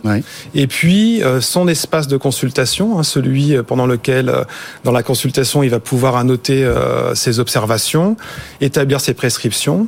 Euh, quand je dis prescription, c'est des ordonnances de médicaments, des demandes d'examen complémentaires de biologie, par exemple, euh, ou d'imagerie, et puis des courriers qu'on peut écrire à un consoeur, à une consoeur ou un confrère. Euh, voilà. Et donc tout cet espace-là a été construit de manière euh, complètement intégrée pour que euh, lorsque le, médecin est dans son espace de consultation, il ait toutes les informations, les données de santé du patient regroupées, un peu sous une forme de tableau de bord, si vous voulez, euh, du patient, avec les indicateurs, avec ses pathologies, ses dernières mesures, euh, les derniers résultats d'analyse, par exemple pour avoir une, une, vue complète et faciliter cette prise en charge. Donc ça, c'est un premier, euh, un premier élément, c'est ce tableau de bord, on va dire, euh, un petit peu moderne. Je vous coupe, pour mais comprendre. en, en vous écoutant, on se dit, ça n'existe pas, ça n'existait pas auparavant. Les logiciels, les, les médecins aujourd'hui sont équipés de logiciels très vieux. C'est-à-dire que ce sont les logiciels euh, qui ont été conçus souvent il y a une vingtaine d'années, qu'on installe encore sur son ordinateur euh, et dont l'ergonomie est très complexe. évolué euh, depuis. Non, et c'est souvent compliqué à utiliser. Et puis on doit répondre à des contraintes réglementaires qui ont aussi complexifié les logiciels. Euh, il y a des référentiels, la HAS par exemple sur l'aide à la prescription, et donc sur l'aide à la prescription pour illustrer comment on peut faciliter le travail. On a intégré de manière, je pense, beaucoup plus fine euh, l'information sur le médicament, euh, des recommandations de posologie qui s'adaptent mmh. au profil du patient puisque on a le dossier patient, on a son profil qui est bien bien structuré. Et puis vous avez aussi par exemple euh, une analyse en un clic des effets secondaires d'une ordonnance les traitements d'une ordonnance, euh, qui sont classés par ordre euh, d'importance, d'importance parce mhm. qu'il y en a beaucoup potentiellement. Bien sûr. Euh, ça, c'est aussi un exemple qui facilite, hein, euh, je veux dire, la décision thérapeutique du, du médecin. Même l'interaction entre plusieurs médicaments. Oui, bien sûr, ouais, tout à fait. Alors ça, c'est la sécurisation. Ça, c'est ça, c'est la HAS aujourd'hui qui, qui, a défini un référentiel sur lequel nous avons été certifiés, avec détection effectivement des interactions médicamenteuses, des contre-indications avec le profil et les pathologies du patient euh, ou de la patiente, euh, des surdosages éventuellement de, de, de prescription. Et puis il y a toute une autre partie qui est, euh, on va dire, sur l'échange de données entre professionnels de santé. D'accord. un exemple, des résultats d'un laboratoire d'analyse euh, on va les recevoir par euh, une messagerie sécurisée de santé. Et nous, on a intégré ce flux-là directement dans l'espace de travail du médecin. C'est-à-dire qu'il n'a pas besoin d'aller sur une messagerie Avec à côté. Un, un code, un mot oui, de passe, ou etc. alors euh, et puis télécharger le document, etc. La, la, la, messagerie elle est directement intégrée dans son espace de travail okay. et on détecte par exemple les valeurs qui seraient anormalement élevées ou abnormalement basse vous en pour faire ressortir parce qu'évidemment un laboratoire une, une, analyse il y a beaucoup de marqueurs Mhm. mmh. et beaucoup de valeurs voilà ça c'est des, des plus-values euh, qu'offre le logiciel ça et qui facilite clairement qui fait gagner du temps euh, voilà, ça s'appelle ODJ. Merci beaucoup, Olivier. Combien de médecins aujourd'hui euh, Alors, on a, alors, on a une centaine de médecins qui ont bêta-testé la solution et rentrent dans une phase euh, de commercialisation où les médecins s'abonnent. Voilà. Merci beaucoup. Donc, euh, à, vous. à, vous. Olivier. Merci à Geoffrey Berda aussi d'Hospitalink. Merci beaucoup. Voilà, tous les deux donc hébergés, incubés à Station F. Pour terminer, ce Tech Co bientôt 22h. Merci de nous avoir suivis. Je vous rappelle que si euh, vous avez manqué le début, comme on dit, vous pouvez nous retrouver euh, en replay euh, sur le site de bfmbusiness.com. Cette émission qui est rediffusée à partir de 22h sur la chaîne Tech Co et puis les podcasts aussi qui vous attendent si vous êtes plutôt un adepte de l'audio. Très bonne soirée. On sera là demain jeudi pour vos deux heures de tech. C'est promis. À demain et bonne soirée.